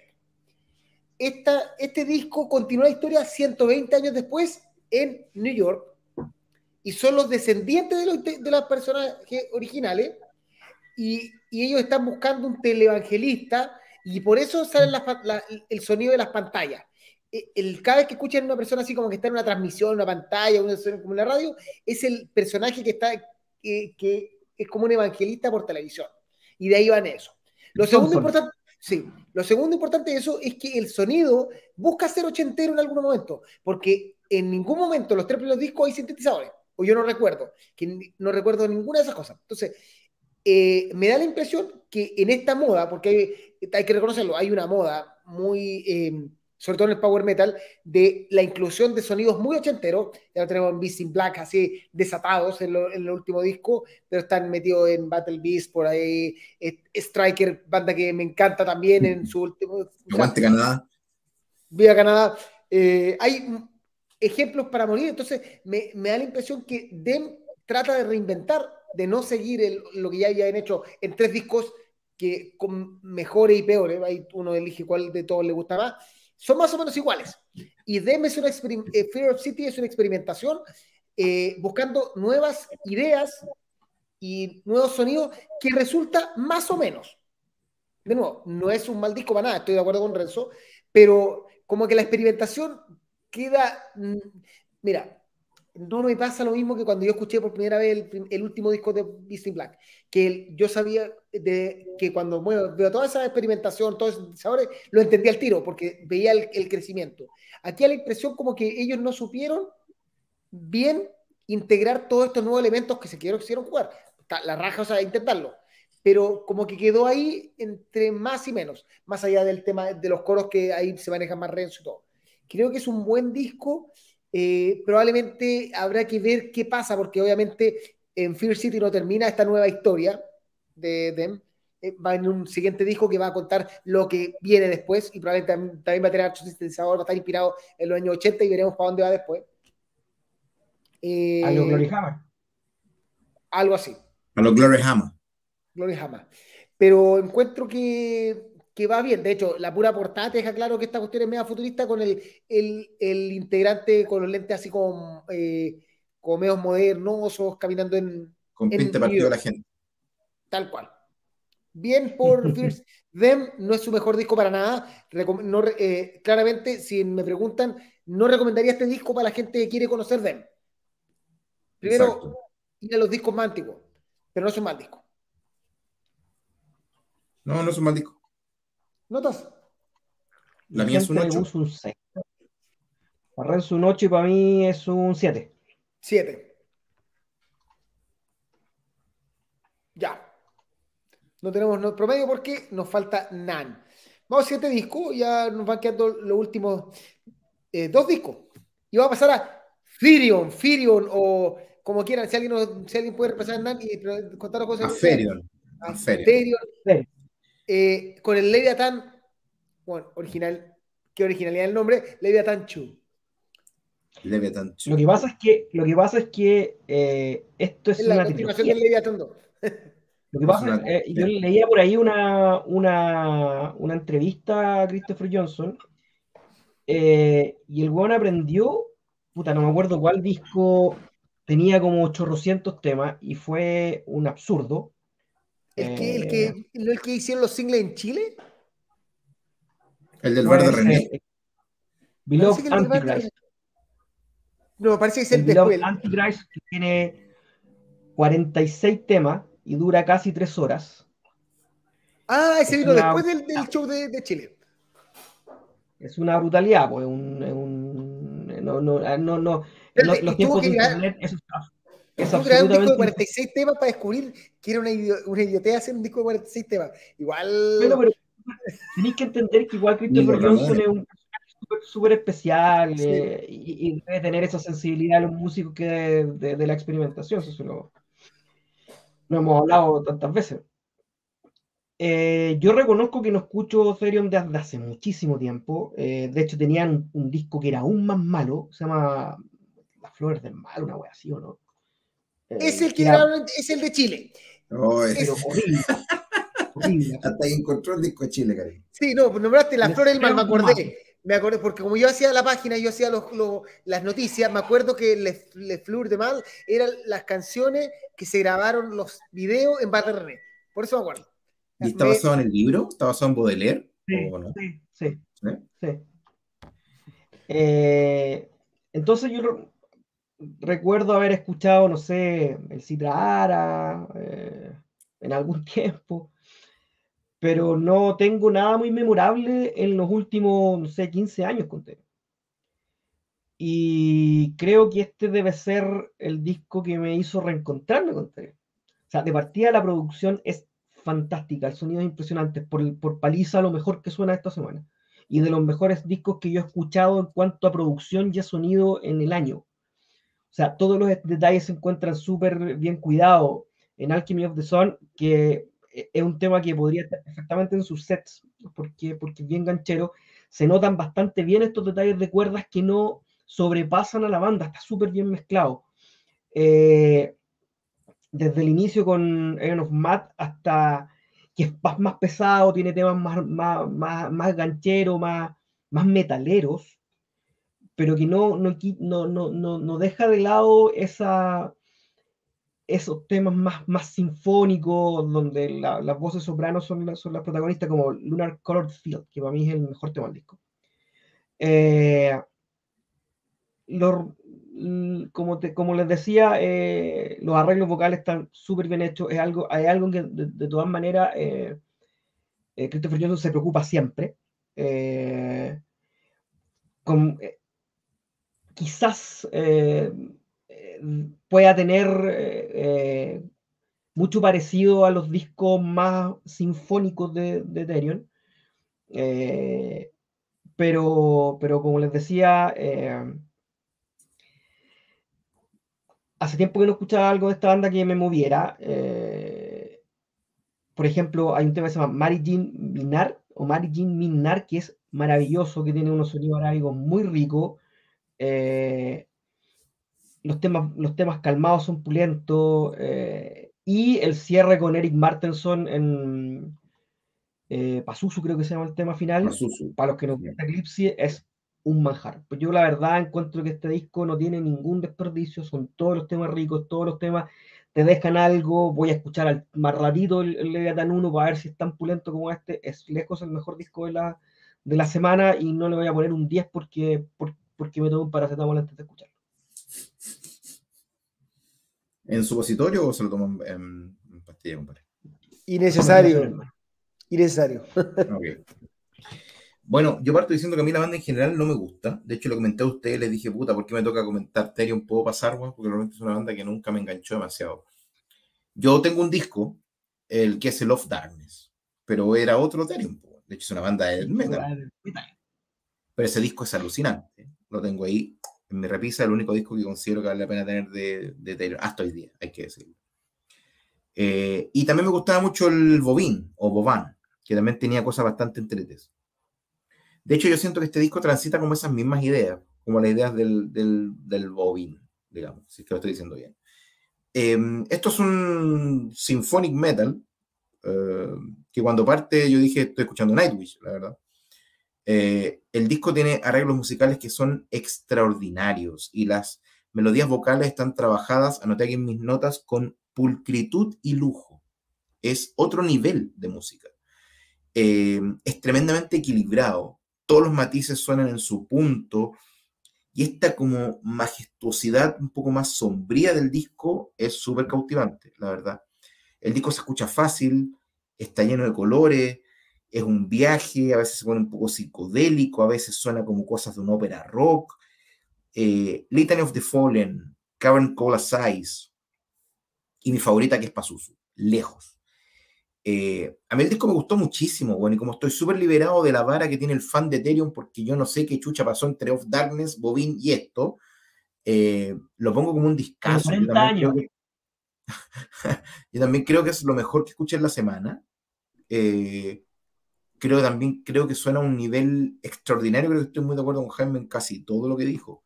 Eh, eh, de verdad que es, un, es, una sorpresa increíble. Es una sorpresa increíble. Creo que se va al carreto de compra sí o sí. Bueno, es un disco súper grato de escuchar. Bueno. Muy, muy buen disco y sobre todo muy profesional. Claro, estamos hablando de puras bandas de la primera liga del mundo, pero realmente suena a un nivel eh, alucinante. Realmente alucinante. No pensé que me iba a gustar tanto. Yo creo que al final es la sorpresa, porque puta, voy a decir la sorpresa semana era renacer, porque argentino. Yo la sorpresa, después de todo lo que se hablaba de Therion y sobre todo de Le Fleurs du Mal, el, famoso disco de, hecho eh, con la inspiración en Chile, o ese disco de 46 temas que ahora me acuerdo también. Ya, de hecho, eh, y el primer Leviathan One que nadie lo escuchó, porque porque veníamos todos de un. ¿Qué mierda haciendo Ethereum hace 20 años? Nadie lo, pero nos vimos obligados a escucharlo porque el podcast igual no obliga. Es un disco gigante y voy a analizar la portada a partir del disco. Es un disco con capas. Si tú miras esta portada, va a ver en el fondo, muy en el fondo, hay unas nubes. No tengo idea de qué va a ser las nubes. Más acá hay un volcán. Más acá hay un. Eh, ¿cómo se Es un dragón de siete, no me acuerdo el nombre de este tipo de dragones. Entre, después, entre medio del, ángel, o no sé si es ángel, hay algo más, y más acá hay un ángel. Es un disco igual, que tiene millones de capas, tiene muchas capas, y que, eh, pero no se, no se superponen ni molestan.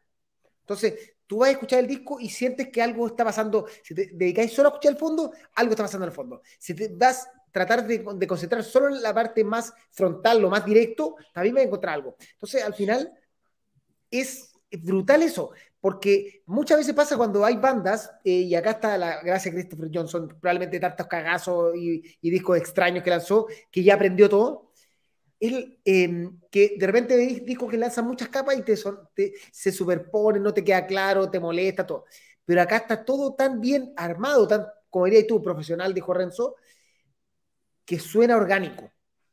Y ahí está la gracia. O sea, no están las cosas, no están porque sí. Está todo bien puesto de manera que, que la película completa es espectacular, pero si tú quieres ver solo la película completa, la raja. Si quieres dedicarte a ver solo una parte de la película y, abstraerte, también te aparece la raja. Yo creo que es sorprendente este disco de, Therion o como sea, como sea que se diga, porque eh, no es fácil meter todo, todo, todo, todas las, las huevas que mete musicalmente dentro de una canción y así en todas las canciones y que aún así las canciones salgan bien paradas y no parezca como un conglomerado de ideas que se superponen y que te molestan. Creo que eso es. Leviatán es la bestia marina gigante que narrada en la Biblia. Estoy leyendo a mí, yo solo quiero discrepar con Karim en, el punto de la carátula. A mí la carátula me encanta, me parece que es un dibujo precioso, pero a mí el logo ahí arriba con la misma ah, paleta que el, que el, logo no. El logo no es esto. No, el logo, y de hecho el Leviatán abajo, como escrito en la roca, también es medio raro. Pero, pero probablemente yo creo que la, la, pintura original es comprada y que le, le chantaron los Sí, y esa guay que hacen efectivamente escribir con el nombre del disco como ahí, como, como parte del dibujo, lo, encuentro nefasto. Y de hecho, quedó tan mal hecho. quedó tan mal hecho que la, el borde de la N tapa parte del, de una de las cabezas del dragón. sí, yo creo que eso estaba, pues digo, creo que eso está como que el dibujo lo tenían y como que le chantaron nombre y logo como, como cayó, a la que te quedaste, como ya sabes. Lo que pasa es que, la una hidra. y no tenías dónde meter el logo. Ahí está, y una hidra. Hidra, Hidra, Hidra, muere. De hecho, hay bandas que derechamente no colocan el logo ni el nombre. Hay carátulas que son solo el dibujo. Tyrion podría. Arriesgado, pero, pero uno interesante. Solo base, solo si tu banda es suficientemente conocida va a hacerla. Yo una vez con unos conocidos de Erika los critiqué porque era su primer disco y no pusieron en la portada el nombre de la banda. Dije, eh, cometieron un error básico. O sea, es, eso es debatible. Pero que para tu, para tu, primer disco, por último, que aparezca en algún lado. Pero no ponerlo ya es demasiado violento, ya. Pero bien, bien, Tyrion. ¿Notas? Nueve. Nueve. Nueve. Podio de la gente le puso ¿Qué nota le puso? Un siete. Oye, cagada la gente. ¿Qué le pasa a nuestros amigos? A ver, eh, compadre Renzo, Bobine, esa toda zorra, mi favorito Tyrion. Puta que me cae bien Camilo con la chucha. Armin Alberto, lo de Tyrion es como si los últimos discos se hubiera ido apagando el fuego, pero acá una y brasa se volverá a prender. Espero que con la tercera parte, supongo que prenda más. Pero nosotros creemos que esta parte es a toda raja. O sea, no. Sí. Sí, De hecho, también hay que escuchar el uno, vino como, como Jaime. Voy de cabeza a escucharle a uno. Es un misterio. Ya. Normalmente se da el carro también. Capaz que se da el carro también. O hay que esperar el tercero y pedir el, el pack Claro, pedir la versión que viene con un juego de mesa como el de Workings. Un juego de mesa un poquito más original que el Ludo de. Que el Ludo de la Engardia. El Ludo. Me invitado a jugar Ludo tomando Perón y el, cagado. Ya. Sácate un Ludo, sí. Vamos con el último disco de la semana de los suecos, ¿no? Witchblade. Suecos de Witchblade, sí. que no son los Witchblade, no, que, no son los Witchblade de mi amigo, de mi amigo Felo, son otros. Witchblade Mansken, no tengo ni idea cómo se pronuncia esta hueá. Sí, es complicado. Mansken, supongo. Ya, voy a ir yo porque Jaime parte con Ferion. Aparte, yo lo voy a levantar a Witchblade hasta el cielo y luego Jaime lo va a hacer pico. Así que. Eh, para mí, los 32 minutos de Witchblade son una delicia auditiva. Yo reconozco que es muy de nicho. De hecho, soy yo el ser humano que impulsó a este humilde podcast a que hablaran de este disco, porque yo cuando lo escuché dije, wow, a mí que me gusta mucho el metal más tradicional y que estoy constantemente escuchando los muchos discos que salen, este es un disco que me cautivó de inmediato. Para fanáticos de Witch Hazel, Lucifer, Unto Others y Eh, y esa vertiente de heavy podría estar más cerca de gustarle el tipo de propuestas como la de Witch. Es cierto que el idioma es una piedra en el zapato. Hay algunas personas a las cuales les complica el idioma. Pasa, por ejemplo, cuando escucháis a Sortilege o a DX con su francés, que si bien el francés es un poco más entendible, igual es un idioma como, como raro de escuchar para el metal. ¿Para qué hablar de Pokolgep o de Ocean, por ejemplo, que son húngaros, O de Aria o Apur, como le quieran decir, que cantan en ruso, que no sabéis ni qué rechucha estáis cantando. Pasa con esto, porque aparte que este, el, heavy metal es un estilo que por esencia tú querés cantar en el auto, cantar en la oficina, cantar con el puño en alto y aquí es extraño. De hecho, no sabemos qué mierda significa Manskin. Eh, pero no llega a ser un impedimento el idioma para escuchar estos 30 minutitos que para mí pasan como agua. Eh, hay, algún, hay algunas notas del señor que canta que pueden estar levemente fuera, pero, pero me gusta cómo canta, me encanta cómo canta y creo que es consistente para el estilo. Porque un estilo como este no necesita Fabio Leone cantando. Un estilo como este necesita otro tipo de vocalista y creo que este señor lo cumple a la perfección. A mí me parece que es un disco consistente, que dura muy poquito, donde las guitarras, insisto, me recuerdan muchísimo a Witch Hazel, que es una banda que me encanta. Mi tema favorito se llama Vitroma Comer, que anda a saber tú qué chucha significa. Eh, vamos a comer, es una invitación, vamos a comer, Vitroma Comer. De hecho, comer es como coming en, sueco, es como... Vamos a comer. así que Vitroma viene, o algo así. O vamos a Vitroma. Los creyentes, blancos están llegando. Cacha, Con razón, ahora entiendo el tema. Pero Jaime, el, verdad que el back office, el, el, Google más rápido lo este. Así que a mí me gustó. significa luz de la luna. A mí me gustó el disco, pero creo que efectivamente que es muy de nicho. James. Yo discrepo un poco de mi eh, calvo colega. Porque a todas las bandas que él, que él nombró como, como que están dentro de, del radar eh, que te puedes encontrar en contra de son bandas que me gustan mucho. Eh, Witch Hazel, eh, Lucifer, todo ese proto metal con guitarras que son que están un poquito más, contienen un poquito menos de distorsión, mucho más onda, como lo, no sé, pues como lo primero Iron Maiden. De hecho, el inicio, yo cuando empecé a escucharlo, lo, dije, hoy la weá la raja inclusive me sonó un poquito a Doctor Doctor eh, de UFO. Entonces, ah, bacán, eh, esto va bien, hasta que entró la UFO. Eh, inclusive el, teclado se medio vintage, bien ochentero, bien, bien proto, con, ese, tema que está, ese, está tan de moda ese, concepto. Pero cuando entra la voz, a mí me sacó absolutamente de onda. Para mí no tiene algunos golpes que le pegan poco, sino que independientemente del estilo que tengáis para cantar, eh, tenéis que tratar de, tratar de pegarle. Y a mí no me gustó ni la forma del canto del amigo Witch Algo, porque son todos Witch Algo en, la banda. Y, y, tampoco, y tampoco me gustó, o sea, también entiendo que, eh, que afinado, afinado no estaba. Por ejemplo, en el Señor de las Sombras, o Skugornar Her.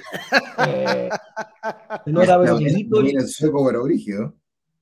La examinación del, del amigo eh, Witch Hunter, que aparte es el bajista.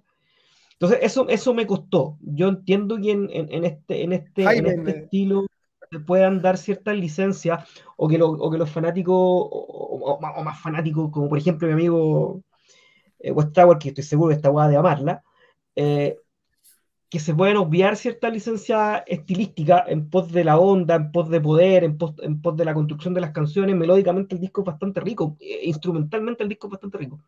A pesar de lo, de lo, entre comillas, genérico que podría llegar a sonar, que a mí no me molesta mucho el, término genérico, a mí me da lo mismo. Si la weá rica me da lo mismo que se haya hecho antes, ¿cachai? Pero para mí, obviar esa licencia vocal eh, me costó. Eh, también me gustó Vitrorna Comer, sí. De hecho, Vidun Tretskal también me gustó. Se acercan los climas, dice Herrera. Nada que ver tu traducción, pues Jaime, que fue se acercan los. ¿Qué? Se acercan los buenos de blanco. No sé, Puede ser cualquier cosa. O si hay algún sueco, o si llega algún sueco al, YouTube, por favor, no nos aniquilen, weón. Somos unos sudacas, weón, escuchamos metal. Amamos a los suecos. Compramos noche buena IKEA. También me gustó harto el tema, eh, eh, con ese inicio medio, inclusive medio, medio, eh, medio sacado de Deep Purple que tiene el, teclado al principio, pero, pero la verdad que me costó, me costó entrarle por lado. Para mí, para mí eso a veces pecado venial. Ya. Karim. Sabat. A ver, vamos a decir que de partida eh, es extraño porque es difícil entender un idioma cuando no realmente no entendemos un idioma. Lo que nos cuesta eh, nos pasa por la cabeza. Yo creo, y de hecho, a Jaime al principio le complicó eso, no entender nada de lo que está pasando, líricamente. Eh, pero. Sí, el idioma también me sacó un, un poco rato. Sí, o sea, porque no sabéis de partida cómo se pronuncia. O sea, incluso, eh, y eso no puede no ser sonar ridículo. Y ahí está Lola cantando, tratando de cantar sueco. Cantando eh, sueco, sí. Em, en el fondo, eh, hay palabras que suenan raro en, ya en francés, me acuerdo cuando estuve en el colegio de la francés, habían como nueve o veinte, o no sé cuántas vocales, y una cosa impronunciable que cuesta eso, de repente te suena extraño más allá de si, si suena afinado o desafinado. Entonces, eso ya puede complicar al principio. Ya cuando lográis pasar eso, eh, tiene un, un, tema estilístico que parte de la portada. Esta portada que podría ser un dibujo eh, de cabro chico, que yo lo encuentro genial. Encuentro una maravillosa portada. Yo la encuentro hermosa. Sí, pero si tú la ves comparado con, voy a echar para atrás con esta portada, Tú dices, Juan, este es un dibujo cabro chico. Y no, tiene un montón de detalles que está, si tú vas a los dibujos de, típico arte del año, de la época medieval, tiene toda esa inspiración, pero puede parecer horrible si no, si no, si no entiendes que el estilo me necesita esto. No, aparte eso es, eso es, eso es una pintura, eso es óleo, eso no es digital. Eso es una artista que le pintó la wea. Así que. Además.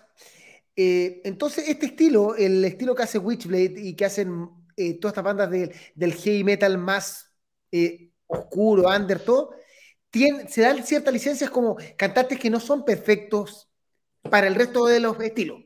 Cantantes que si ponía, si a este cantante lo chantáis de cantar en Tyrion, puta, lo más probable es que sea como el guatazo de Tyrion. Pero que dentro de. En no le pegaría. O en Renacer. Este cantante en Renacer pero es difícil, ¿qué pasó? ¿Dónde, ¿Este argentino dónde lo sacaron? Que el power metal es posiblemente el que requiere un registro más grande. El, power metal es el que requiere más matices. no, pero en el fondo, pero en el fondo, dentro de este estilo te permite cierta licencia que están ahí y que le dan fuerza y carácter a un estilo. O sea, en el fondo, la gente que escucha Witchblade, que escucha todo el heavy metal under, eh, sabe a lo que va. Y ahí está la gracia de ser capaz de, de, evaluarlo con el, criterio musical que lo necesita. Exactamente, es el estilo, es el estilo, es el estilo. Es como que le pidiera al, profesor Graffin en Battle Legion que cantara, no sé, como Tiranti. Yo creo que el estilo Si tú quieres evaluar esto, yo, lo, dije, lo dije antes, eso sí.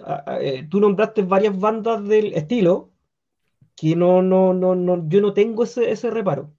Pero cuando Witch Hazel no es, no es Plácido Domingo. Pero, es, que, es, ex, ex Idle Hands tampoco.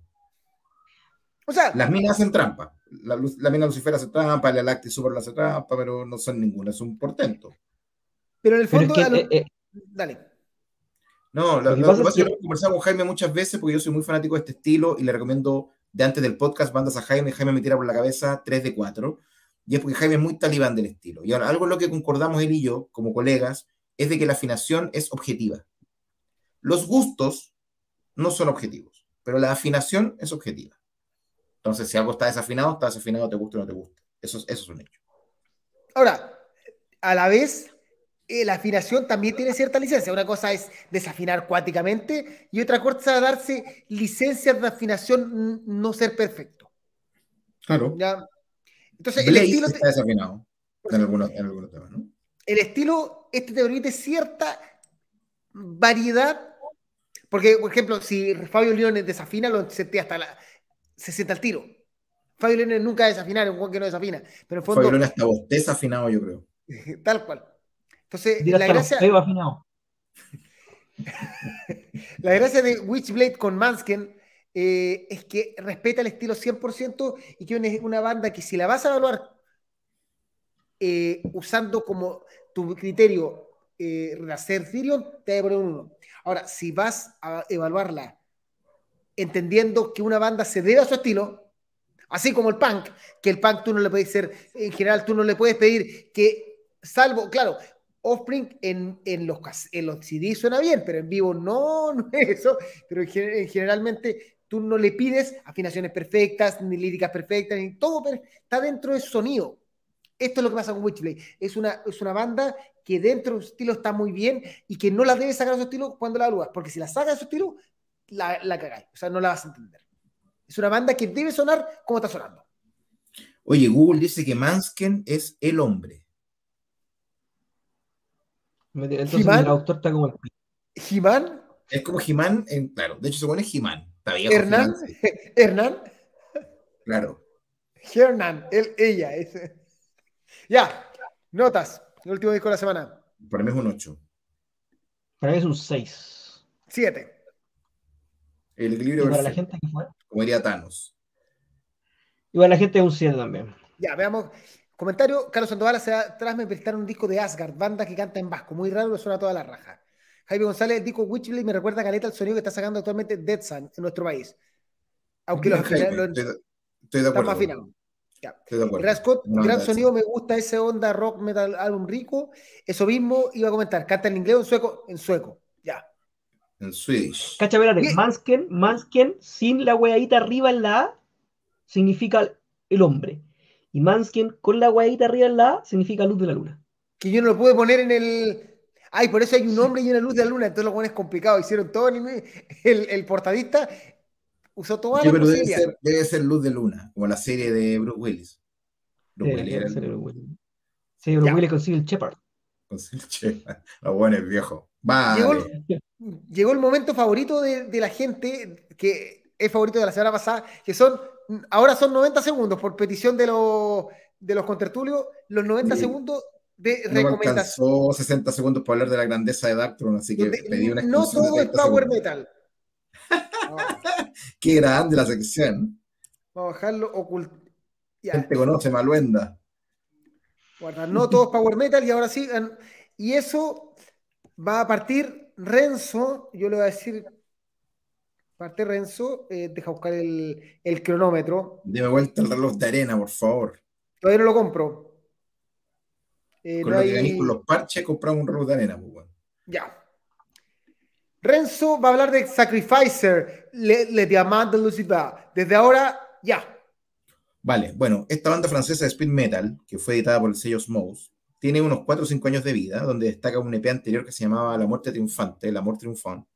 Y el disco de este año, Le Diamant de Lucifer, son 10 canciones y 40 minutos de un speed metal incesante, que realmente no te deja un segundo ni para ir a hacer caca. Son unas voces súper desgarradas, es un speed metal más cerca del trash, a los fanáticos de Vulture, de Ranger, de Division Speed, de Vampire, les va a encantar esta weá. Harta cruz invertida, harto cuero, harta punta, letras absolutamente odiosas, todas son explicit lyrics, eh, como me gusta mi metal, pues bueno, un absoluto deber. Y si bien todos los temas son alucinantes, me quedo con uno que se llama A Funeral Majesty. Así que corra por su copia, so poser culiado, ahora ya. Te, quedan 40 segundos, tú que reclamas más lo que corrí. Nada, de verdad que para los fanáticos del speed metal les va a encantar. Por ahí un par de amigos hoy día me comentaron por interno, el chino, por ejemplo, vocal de Vandal y de Ren, saludos chino, me dijo, bueno, la más banda que sacaste, la verdad que es de manual, eh, pero es infalible. De verdad que los fanáticos de Vulture eh, van a flipar con esta weá. Y aunque el nombre esté en francés, cantan en inglés. Así que no vamos a tener el atado de. Iba a preguntar eso. De Mansken, sí. Ya. Así que ultra recomendado, bueno denle una pasada, no se, van a, no se van a arrepentir, se van a acordar de mí. Les devuelvo los gigas. Es, como, es como Ten pero al revés. Listo, tiempo. ¿Por qué? Porque Ten Richter tiene nombre en inglés, pero canta en español, pues. Ah, sí, exactamente. Mira, acá dice Javier Solar, interesante Renzo con un Black Diamond portada culiada, los franceses saben de sacrificio. Así es, ¿cierto? Hay un Black Diamond ahí. O solo nuestro amigo Conti que nos ve siempre. Ya. Eh, dame un segundo, voy a poner el cronómetro nuevo. Y ahora va Don James Steele con Shadow of Intent con LG. Desde ahora, ya. A ver, este es el cuarto disco de esto gringo. Eh, esto es un death metal eh, con algunas cosas sinfónicas. Tiene algo de metalcore, es súper intenso. en, tal como decía Renzo en su disco anterior, este no te deja nada, no te deja respiro. el baterista es extraordinario, relojería absoluta, eh, brutal. Eh, va en esa beta del metal extremo, bastante técnico, como no sé, como oscura por el lado más death metal, como alegado en Ale Gaon, que el, al, principio, o incluso como los más modernos de Lorna Shore, por ahí va.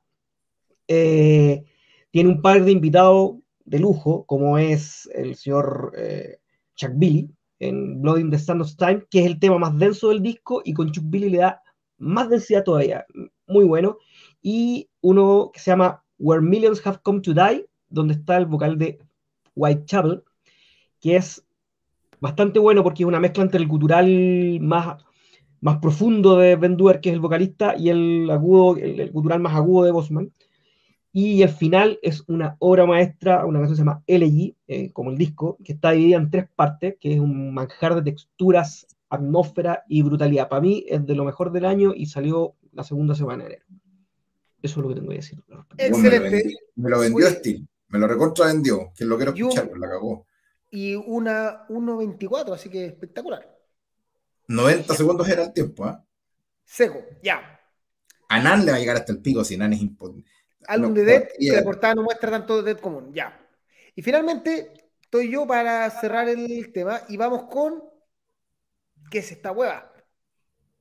Voy a recomendar, como a mí me gusta recomendar música, vamos a hablar de El Gabinete de Curiosidades de Guillermo del Toro. Guillermo del Toro, que ustedes lo van a reconocer porque hizo Hellboy, Blade 2, eh, Pacific Rim, eh, El Callejón de Almas Perdidas, Pinocho, que debe estar por salió este año, debe estar por salir, hace en Netflix una em, serie de cortos de terror. Son puros cortos de terror pero son volados. O sea, en el fondo, a, la gente que le gusta este tipo de Lovecraft, Cthulhu, eh, miedo, pero eh, a ver, yo soy el que dice que existe las series de terror y las series de horror. Las series de terror buscan hacerte el clásico, el, el, asustarte cada rato, estar así como. Esto no, esto no es terror, esto es horror. Son capítulos que duran más o menos una hora.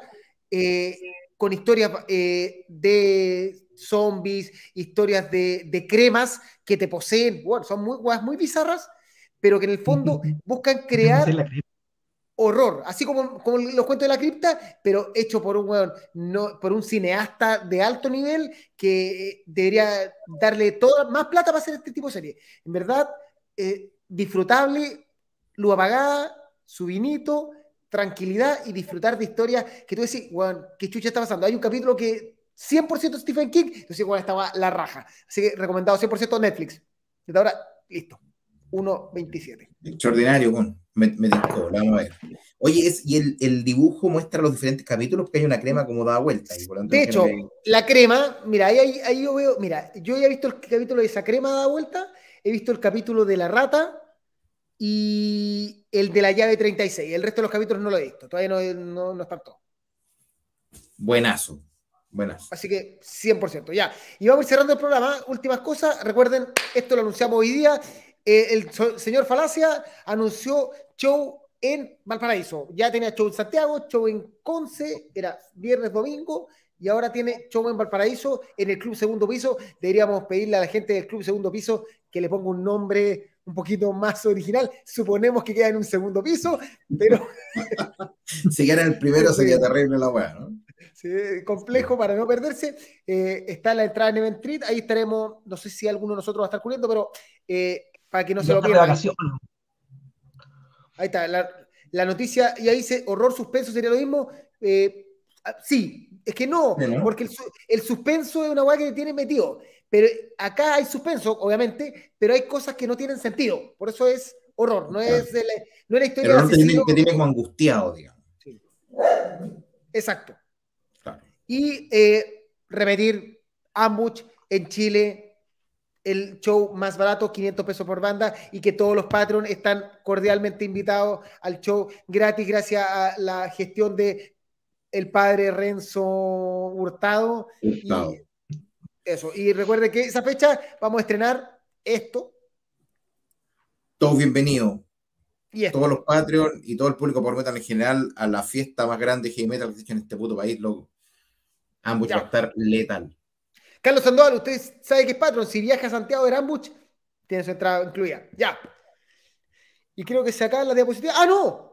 La sorpresa final. Este domingo tenemos invitado a Don Gato Pancheri, después de mucho tiempo, el bajista de Nanowar of Steel. Eh, va a estar conversando de nuevo con nosotros, va a estar hablando, porque ojo, mañana Nanowar estrena nuevo single con un invitado de lujo. No se lo esperan, no, ni se imaginan quién es el invitado que tienen, pero eh, no va a decir más porque si no estaría revelando. Lo único que digo es que es algo inesperado, pero es esperado. Así que este vamos, vamos, a estar hablando. La... No, Angus Max 6 no, lo tienen, parece que lo tienen medio vetado. Eh... Angus Max 6. Angus Max 7, ¿no? Max 8, no, eh, creo que es como Nanowar, pero parece alguien que tiene algo así, ya para tener un invitado especial. Epa. Epa. Epa. Sí, algo así. El día domingo, se estrena, o sea, el single se estrena mañana y el día domingo vamos a estar con el mismo Gato Pancheri, que es el, eh, aparte de, de, ser bajista, habla de idioma y es astrofísico, entre sus tiempos, eh, eh, entre otras cosas. Vamos a estar conversando del single y otra cosas, así que para que no se lo pierdan. Eso, creo que no queda más nada. Ya. Esto fue Power Metal.cl, el podcast live, edición no sé cuánto. Que estén muy bien. Saludos. Nos vemos el domingo y la otra semana. Nos vemos la otra semana. Chau, chau, chau.